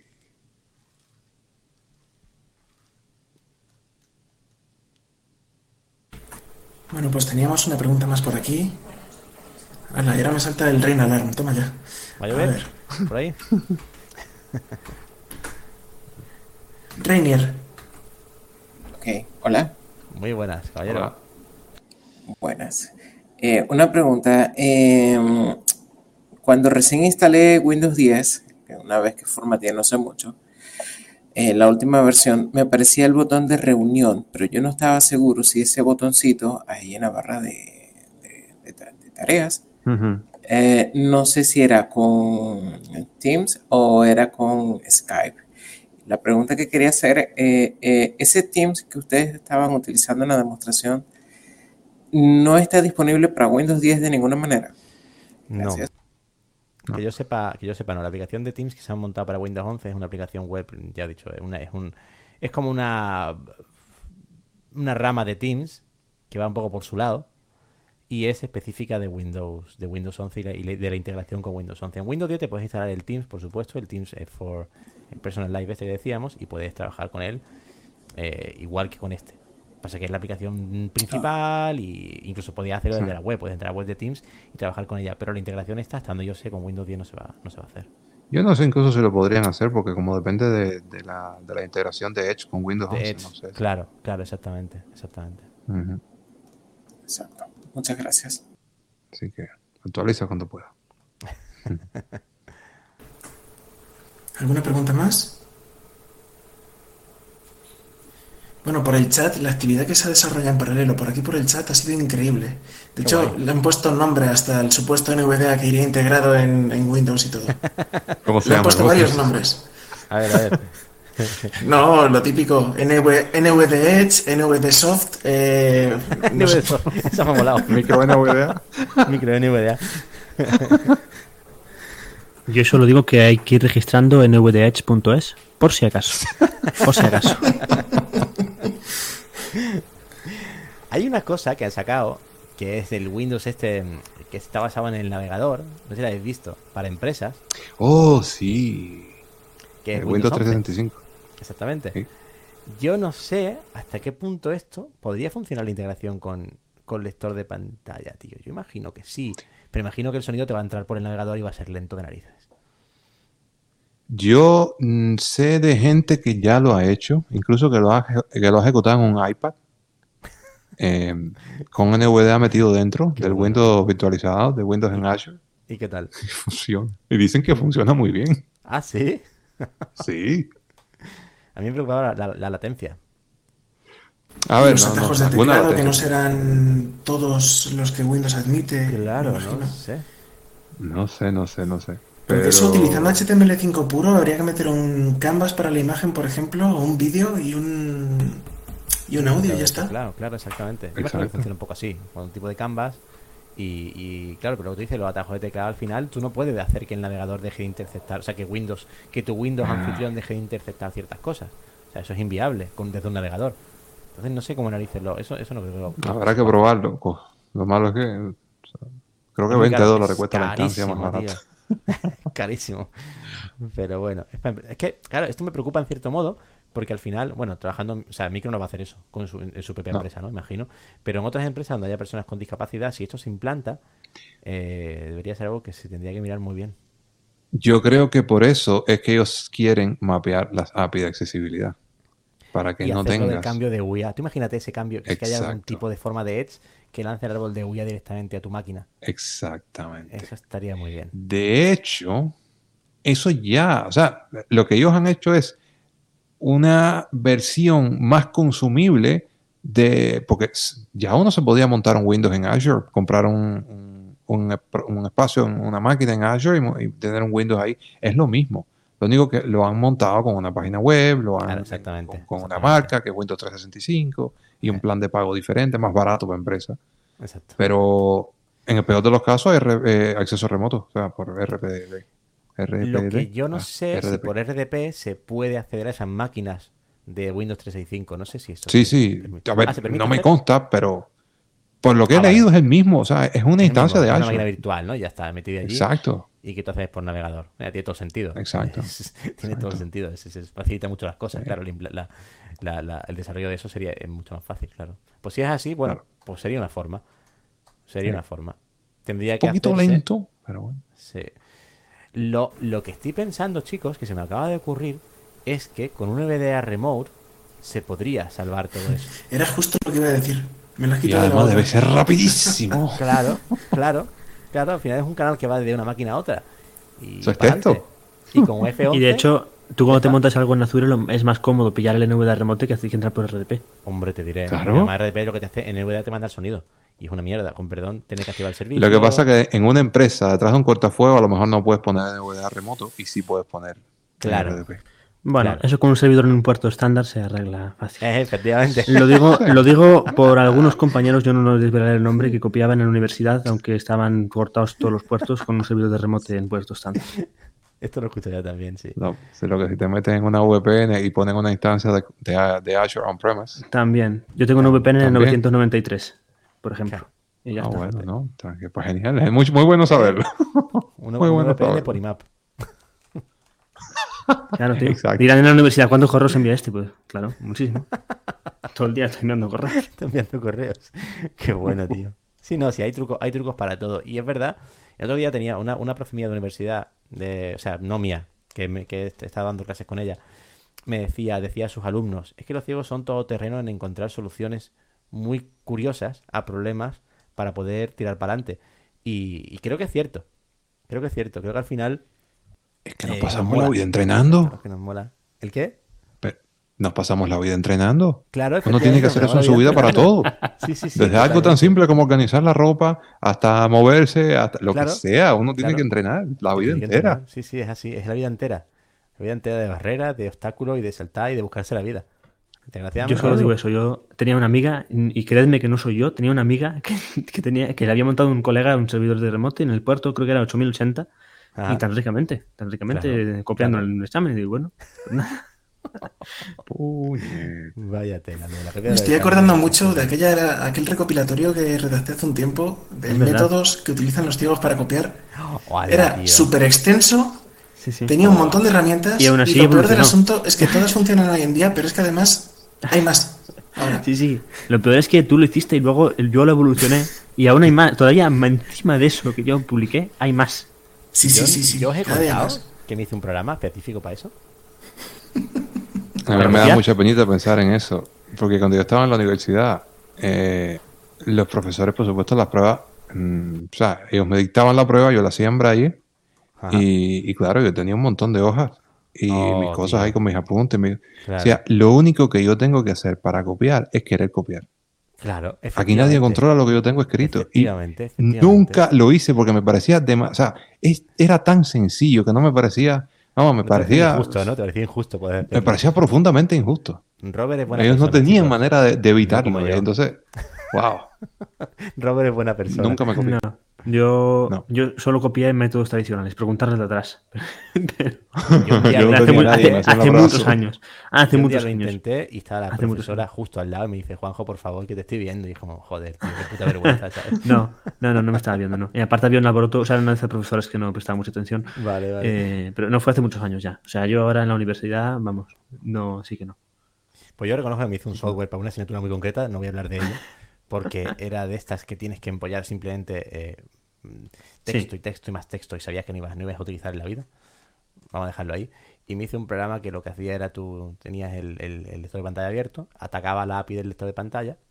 Entonces tú estabas en Mm. tu editor normal, pulsabas una tecla y automáticamente te insertaba todas las teclas, sobre todo las teclas de flecha y tal. Entonces tú podías navegar por tu documento virtual eh, y en pantalla se veía tu editor de texto de tu examen, pero tú pulsabas la flecha y lo que hacía era la API leerte el documento virtual que tenías cargado en la, en la aplicación. Bueno, Pues Juanjo, fíjate después que de hay esto, un, hay un al complemento final de la ponencia. Hay al final de la ponencia no des tu correo que te va a escribir gente para pedir esa aplicación. Ya sabes, no, no, no lo des, no lo des. Eh, reenviamos nosotros los mensajes que lleguen, los reenviamos a Juanjo, no hay problema. Sí, ¿no? Hay un complemento de NVDA para eso, en serio. Sí, pero ya no es compatible. Vaya. Y Ah, también nació aquí en España. Python, No doy más pistas. El complemento este de nota rápida que anda por ahí es visual. O sea, eso tiene interfaz visual. Sí, ese sí. Ah, ok. ok. pues Sí, No, no, pero el, hay uno- El texto uno- frecuente también tiene texto. Claro, tiene hay uno que era posta para eso, para, para cargar un documento en él y utilizar atajos de E teclado. incluso, e incluso se podía cargar un MP3 con lo que sea, con tu voz grabada, por ejemplo, y reproducirlo. Bueno, Esto y está luego está saliendo la táctica de las ¿no? abreviaturas. Con eso ya no nos metemos porque telita. Ah, ah, bueno. Que escribas eh, FL y te copie los apuntes de filosofía de todo el mes, eh, ahí. Sí, sí, sí. No diremos el nombre de la persona que sabemos a ciencia cierta que nos lo enseñó y sabemos que lo usaba. Pero, Sí, ¿no? pero- Pero ese complemento estuvo en la página de NVDA, de me acuerdo. Y está, está. Uno parecido. ¿eh? Y está. ¿En Ah, serio ah, que está? Me suena. Sí. Están todos. De ahí se borra muy poquita cosa. Madre Sí. mía. Yo creo que solo borré de los complementos una ficha de Radio Sur, que, pero porque estaba repetida, no por otra cosa. El mismo complemento dos veces. Digo, bueno, vaya trabajo nos hemos pegado para hacer el mismo complemento dos veces. bueno, pues nada, la borro. Bueno, a ver, que Oye, se me más- está yendo de las manos, tío. ¿Más preguntas o algo? Sí, Sí, no, iba, iba- a sí. decir yo ahora más Oye, preguntas o algo. pero estamos ¿O atrayendo un montón de público ahora de repente. cuando- sí, mira, mira, mira. esta parte del podcast. Se ha empezado a correr la voz. Va a ser la ponencia más escuchada esto, ¿eh? No, nada. Sí, ¿eh? Ya ves. Oye, eh, ¿y por qué, por qué no? Yo dejo la idea. el año que viene una ponencia sobre cómo copiar. Digo, ya está, con fines preventivos y didácticos y la mandamos a los el profes. complemento ese a La mandamos a los 3. profes. No sé, eh, hay algo que falla en el plan, pero no me digas Ay, qué que es. falla, no sabes muy bien qué es, ¿verdad? Vale, vale, vale. Una ponencia sobre cómo evitar que los ciegos copien. ¿Eh? ¿Eso es legal? Oye, esa para algunos profesores sería muy interesante. Eso es discriminación. Por eso digo, por eso digo. Yo me acuerdo que en selectividad eh, me me decían, dice, te vamos a dar un ordenador totalmente formateado, totalmente tal, eh, solo con el lector de pantalla para que no puedas, no tengas capacidad Mm. de, de copiar. Y claro, ¿qué me, qué me pasó a mí? Pues que empecé a pensar cómo hacerlo. No lo hice, pero yo empecé a pensar cómo hacerlo. ¿Cómo podría hacer tal? Entonces pues se me ocurrieron mil movidas, desde descarga remota, desde un pendrive con tal, bueno, en fin, yo qué sé, tío. Claro, no- nosotros aquí eh, en Galicia tenemos la desventaja de que está el Tiflo cerca. Entonces no. Claro, no te permite. No, no Una tiene tanto que- juego. es un- una, muchas veces estas cosas bueno, eh, son las que terminan poniendo, haciéndonos la vida mucho más difícil. Sí, Porque eventualmente, o sea, el personal, o sea, eh, aprende que uno se le va la mano y nos lo pone más difícil. sí. Al final es un arma de doble filo. Si un profesor realmente cree que tiene la capacidad Pues de... además es, es un poquito como lo que me pasaba a mí con el Braille. Eh, no era jugar, no era jugar parejo. No, no es jugar limpio. Ah, Estás aprovechando una. Estás justamente haciendo lo que nos, lo que nos hacen a nosotros. Obviamente. Efectivamente. Aunque otra gente diría que es el equilibrio del karma, ¿no? Pero en realidad Pero no. ¿por qué va uno a ser parte de ello? Claro, efectivamente. Por eso soy amigo de Robert, porque es buena persona. No, es una cuestión de. Total, de- no, no, que, sí, qué que, sí, sé, que- de- que tienes toda la razón, Robert. O sea, realmente no se debería hacer y pensando tal y como tú lo piensas, que tiene todo el sentido del mundo. O sea, contra, no. es que- Pero bueno, No, se y, puede. y ya, y ya luego, Sí. ya luego, a ver, que nadie piense que estamos diciendo que los videntes deben copiar tampoco. En general, no está, Pero si es que copiar, se copia todo el mundo. Sí, claro. No, no, ¿Qué pero- pasa? ¿Qué? Claro, o sea. pero no, pero no está bien, joder. A ver, No. Que al final. tú Imagínate un médico. Digo, que digo nadie piense que estamos diciendo que los ciegos no deben copiar, no, no, no debe copiar nadie. O sea, me encuentro, no, Por favor, niños, esto, esto no se no, debe hacer. Esto en casa no. En casa no lo hagáis. Y en el cole tampoco. No. no. Bueno, ¿Más preguntas? ¿más preguntas, señores? ¿Alguien que quiera copiar asesoramiento? ¿Alguien que quiera confesar que ha copiado? No garantizamos respuesta, pero puede preguntar. Eso siempre se puede. Ahora, si yo soy un profesor y encuentro a alguien empleando esos métodos para copiar, creo que me lo llevo aparte. de- A, a ti lo que hay que darte algo que hacer. Sí, efe- efectivamente. Y algo más interesante. Efectivamente. Creo que te aburres un poco. Sí. Sí, sí, sí. Aunque también es cierto que quien, quien monta cosas muy sofisticadas para copiar realmente está demostrando iniciativa y, Pero claro, y capacidad de, de- de- Quien monte cosas más sofisticadas para copiar, seguramente podría eh, estar estudiando en ese tiempo y habría aprobado un está, 10. O sea, Exactamente. o sea, la O no estar es- estudiando esa tontería, porque en definitiva lo que está demostrando es que no necesita ese contenido. Porque se puede copiar, o sea, ¿sabes? Tiene, Claro. tiene algo más interesante que eso. Claro, Oye, claro, no sé si, si todo el mundo estará de acuerdo con el mensaje que estamos transmitiendo ahora mismo, ¿eh? No, de hecho, el mensaje que transmitimos en realidad es no Creo lo hagáis no. aunque se pueda. Ya está. O sea, no hay más. Pero esto está saliendo todavía en las redes sociales. ¿no? Sí, sí, sí. Ah, bueno. Va, chicos. Venga, pregunta, Bueno. pregunta. Vamos a dejar el tema de la copiada. Que al Ah, final-. Eh. ¿Alguien pone por ahí una P en el chat? ¿Una única P? Una P. Pregunta. P de pregunta. ¿Nadie? ¿No? Bueno, la conclusión que, podemos dar aquí básicamente es que actualicéis a Windows 11. eh, a pesar de que hay cositas que no funcionan todo lo bien que, que podrían funcionar, con el complemento de NVDA y, y con los atajos de teclado y con las funcionalidades nuevas, yo creo que merece la pena. Esa es mi opinión personal. Y el que no puede actualizar porque no tiene la máquina adecuada, no pasa nada. Muchas de estas características se van a ir portando poco a poco a Windows sí. 10. No hay necesidad de correr a actualizar a Windows 11. Windows 10 está perfectamente actualizado, se siguen haciendo parches de seguridad todos los meses. Soporte para rato.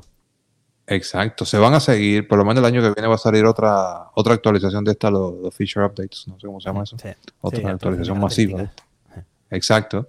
Y seguramente se portarán muchas de estas cosas a Windows 10 y de las que vienen. Pues ya está, señores. Esperemos que, esperamos que os haya parecido interesante la, la- la charla y que hayáis sacado cosas, cosas útiles, que no os hayáis dormido, no os hayáis aburrido.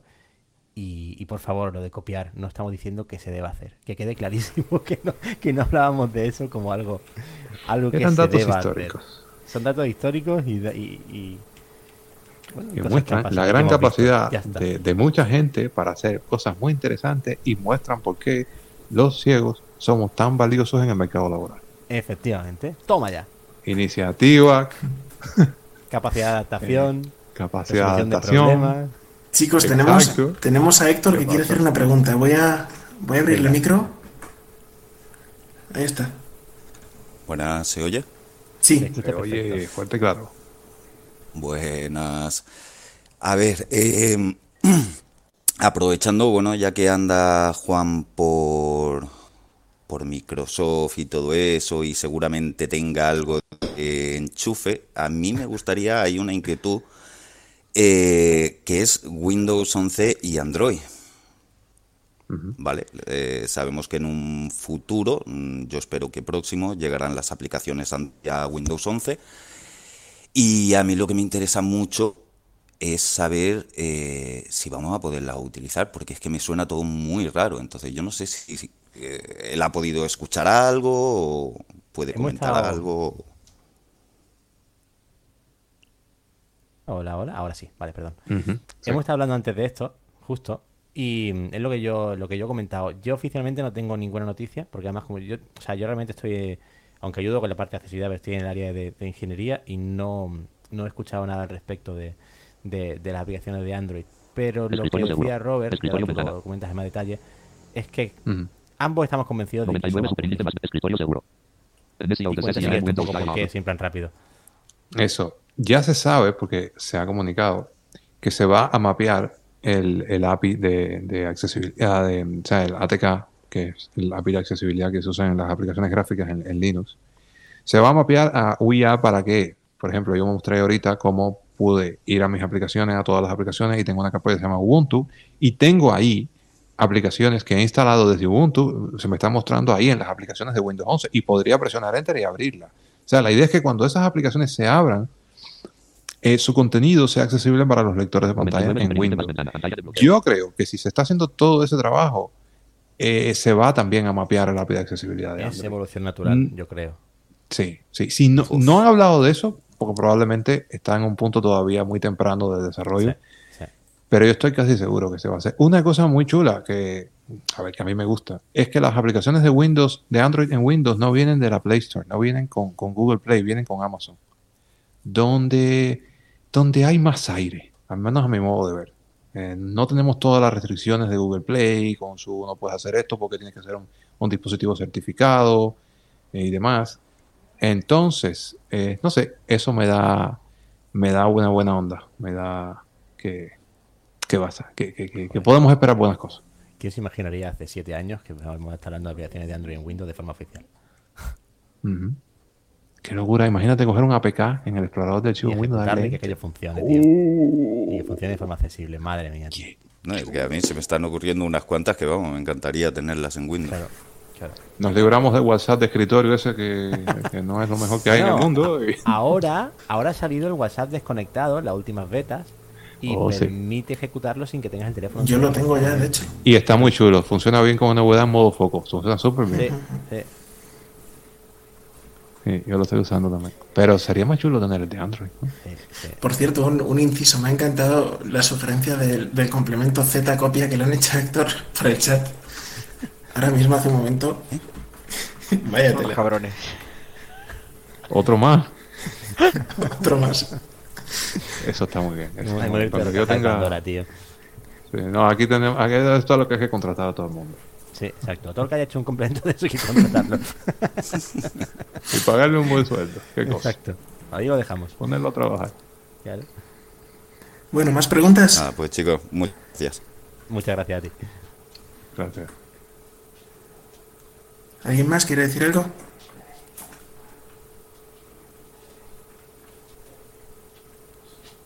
Creo que. Yo creo que no. Bueno, pues son, son casi las 12 menos cuarto aquí en España ya. Eh, ya en breve tenemos la siguiente ponencia, así que si queréis, Sí, Podemos yo terminar esta y- Yo tengo que ver qué ceno. O sea, acabo de, acabo de fliparlo muy fuertemente porque tú me decías, sí, hasta las once y media. Yo pensaba, once y media, tío, es un montón de tiempo. Estás en Pero Irlanda. Yo en también, Irlanda, que me di cuenta en después. Irlanda, tío. Claro Sí, que, Claro, claro. después. que la hora cambia. Madre mía, qué desastre. Te ha dicho 12 menos cuarto y he pensado, joder, ya llevo hablando casi tres horas, tío. Digo, no me lo puedo creer. Demasiado tiempo. Madre mía, estoy fatal, tío. Vale, vale. No, las lo- en pillo. Canarias y en Irlanda son las 10 y media. Y en Portugal también. Claro, exactamente. Diez y media. Sí, sí, sí. Que por esa, por esa tontería de la hora me perdí yo. eh, bueno, estuve a punto de no entrar a Microsoft, básicamente. Porque, Uy, no, no, no, no, no, no. porque me mandaron la, la, la- entrevista, me mandaron la, el, el- la- Oh el- el- el calendario, pero no era, un, no era un calendario, no, no era un mime de calendario, era un mail. Y no me di cuenta que en la, la zona horaria, en todas las entrevistas anteriores, era la zona de Dublín, pero justo la de la última entrevista me la habían cambiado y era la zona de España.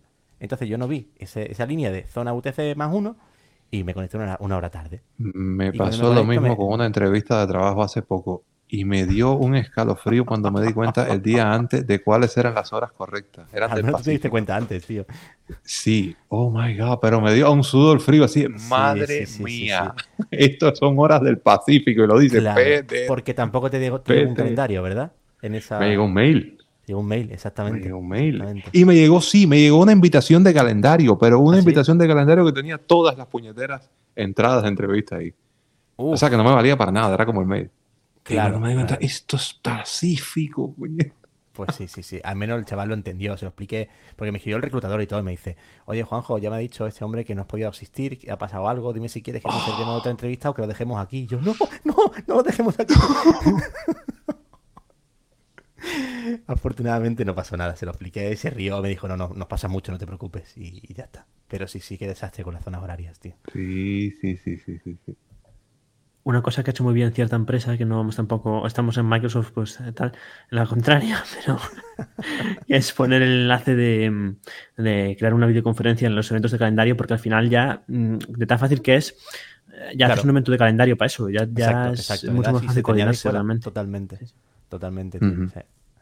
Además te calcula la diferencia ahora ahí mismo. Que no sé, sí, por eso digo, por eso digo, se tenía en el calendario ya con la hora que tal. Yo no sé si Outlook lo tiene también, eh, Sí, lo tiene, tiene. porque no Sí, uso Outlook, tiene. pero Maravilloso, sí, tío. yo soy de Thunderbird. y- Y eso que tengo dos correos de, de, de Exchange, pero, pero no, no uso Outlook. Y, pero sí, lo, lo ha hecho. Yo, En- en- lo que uso que es Smith, sí que se ha hecho bien eso. En un mundo globalizado no tiene ningún sentido no tener eso muy controlado. Porque, pues. Exacto. Me parece impresionante Entonces, la integración hacemos que el tiene Outlook con el portapapeles. Por cierto, que ¿Con el portapapeles? sí, sí, o sea, eso de poder copiarte los adjuntos y pegarlos ya sea Ah, recibidos eso- eso es o, buenísimo. o en- Eso es en una los eventos del chulería calendario o lo que te dé la gana. o sea, Sí, sí, sí, sí, sí, sí. Eso me salva a mí la vida, tío. Pero una cosa que no hablamos de Windows 11 es el, el histórico de portapapeles. ¡Oh, es verdad! Y Mira, eso está ¿verdad? chulísimo. Tienes las últimas cosas que has copiado y puedes acceder. Windows V, ¿no era esto? Windows V. Windows V te saca una lista con todo lo que has copiado y puedes dar enter y pegar lo que quieras. Sí, sí, señor. Pero igual que en 10, ¿no? ¿O qué? Sí, eso, eso no ha cambiado, me parece, ¿no? Sí, lo que pasa es que en 10 me parece que era más trabajoso pegar. Creo que había que... Había que activarlo, sí. Era igual. Eso, Sí. pero a lo mejor tienes que activarlo antes y aquí ya, aquí ya te sale por defecto, puede ser. Sí. Somos, som- somos muy dispersos, ¿dais cuenta? Hemos hablado de todo. Estamos aquí. Pero bueno. Que eso, que también te vale para copiarte, ahora que quiero decirte, sí, al final. También. Sí, pero se ve. Pero Sí, eso es visual. ve. O sea, o sea, o sea, o sea, sí que se ve, pero, Pero que se bueno. ve. Se ve. Y lo de apagar la pantalla da un montón el cante, tío. Uy, Hombre. es que me parpadea la pantalla. Tuc, Copia. En un examen puse la fuente braille. O sea, eso ya es el, el- el- el- lo peor que puedes hacer en tu vida. ¿eh? Madre mía. A mí me hicieron, ahora que me acuerdo, me hicieron un examen una vez para una certificación cuando yo trabajé en rehabilitación. Y era justamente la, re- la certificación para poder enseñar lo que sería tiflotecnología en España. Ajá. Y yo no sé si estudiaron y con quién estudiaron la gente que hicieron eso. Llevaron una computadora que la mandaron sellada desde la agencia estatal donde, donde se hacen las certificaciones. La mandaron a la oficina donde yo tenía que hacer el examen. Nunca la vi. Cuando llegué ya estaba el lector de pantalla ejecutado y lo único que podía hacer era acceder al escritorio y a un blog de notas. Toma. No podía poner USB, no podía hacer nada. Sí, señor. Eso hace las cosas bien. O sea, eso lo, que se eso lo habrán pensaba. encontrado con tantas cosas que han dicho, ya está. O sea, esta es la única forma de, que, esto- que estos cam se copien. Un blog de notas era lo único que se podía usar en esa máquina. No y la idea era que yo guardara el fichero, Y que la apagara y esa computadora se volvía a sellar y se enviaba de regreso. Tenías que mira Windows pasa A, trabajo. al- eh, eh, control A, eh, todos los archivos, intenta ejecutar por ahí un CMD y meterte dentro de él. Es posible, güey, no sé. No. Pero, pero evidentemente hicieron todo lo que pudieron para que no. Sí, sí, sí, total, total. Total. Ah, y sin conexión, por supuesto. Claro, sin conexión a internet, sí, claro. Sí. Bueno, señores, Ala. pues lo vamos a dejar aquí. Ya tenemos aquí al ponente que va después y está por aquí ya con la fase de pruebas de sonido. Pues ahora. Y, y así dejamos un pequeño descanso de 10 minutos. Y nada, que, que me ha encantado que hayáis venido por aquí. Y el año que viene hay que repetir, ¿no? Hombre, si nos dejáis, seguro que sí. Hombre, Vamos a Pues año que viene. vosotros ya sois veteranos de este encuentro. De... Sí, ¿eh? Habéis venido todos los años. Sí, sí, ciertamente. Pues sí. No hemos saltado ni uno, ¿eh? Pues seguro. Ajá. Sí, señor. Y que siga siendo así. Que Sí, que hace un sí, trabajo que A tremendo. nosotros nos encanta. Pues sí, chicos, la verdad que os lo habéis currado. Todo el año lo curráis mucho y se nota. Seguro. Así que enhorabuena Bueno, Juanjo, a ti, a ti la semana que viene te vemos otra vez, ¿no? Sí, tío, yo soy un pesado, a mí me voy otra vez. Que se lo he dicho hoy a Nuria, digo, tengo otra, y dice, madre mía, otro sábado. Digo, sí, otro sábado. Bueno. Pues Por cierto, por cierto que se han cubierto ya todas las plazas, ¿eh? O sea que no, no doy, no doy la, la dirección para inscribirse porque se han cubierto ya. wow. Wow, qué guay. pero tío. todas y, y el número de plazas es alto. ¿eh? Sí, sí, se ha aumentado dos veces. previsto. ¿A se ha aumentado dos veces. final? Sí, sí, sí. Pues se ha quedado en, se ha quedado en 180 al final. Jolín, José, como te tengo que corregir, lo vas a flipar. Espero que no todos sean universitarios. De verdad. Pues hay, mu- hay, hay las universidades, las oficinas de discapacidad lo han difundido bastante. Hay, hay varias guay. universidades que se han metido por ahí, la verdad que Qué muy bien. Qué bien, qué Bien, bien. gra- Qué Gracias desde aquí a las oficinas de discapacidad que no nos quieren no estar viendo, pero Qué pero alegría. estaban joder. por ahí, sobre todo últimamente de la Politécnica, de aquí. Muy bien. De, bueno, Muy aquí bien. de Madrid. De aquí. De aquí, sí, De aquí. donde aquí donde estoy yo ahora, en Madrid. Exacto.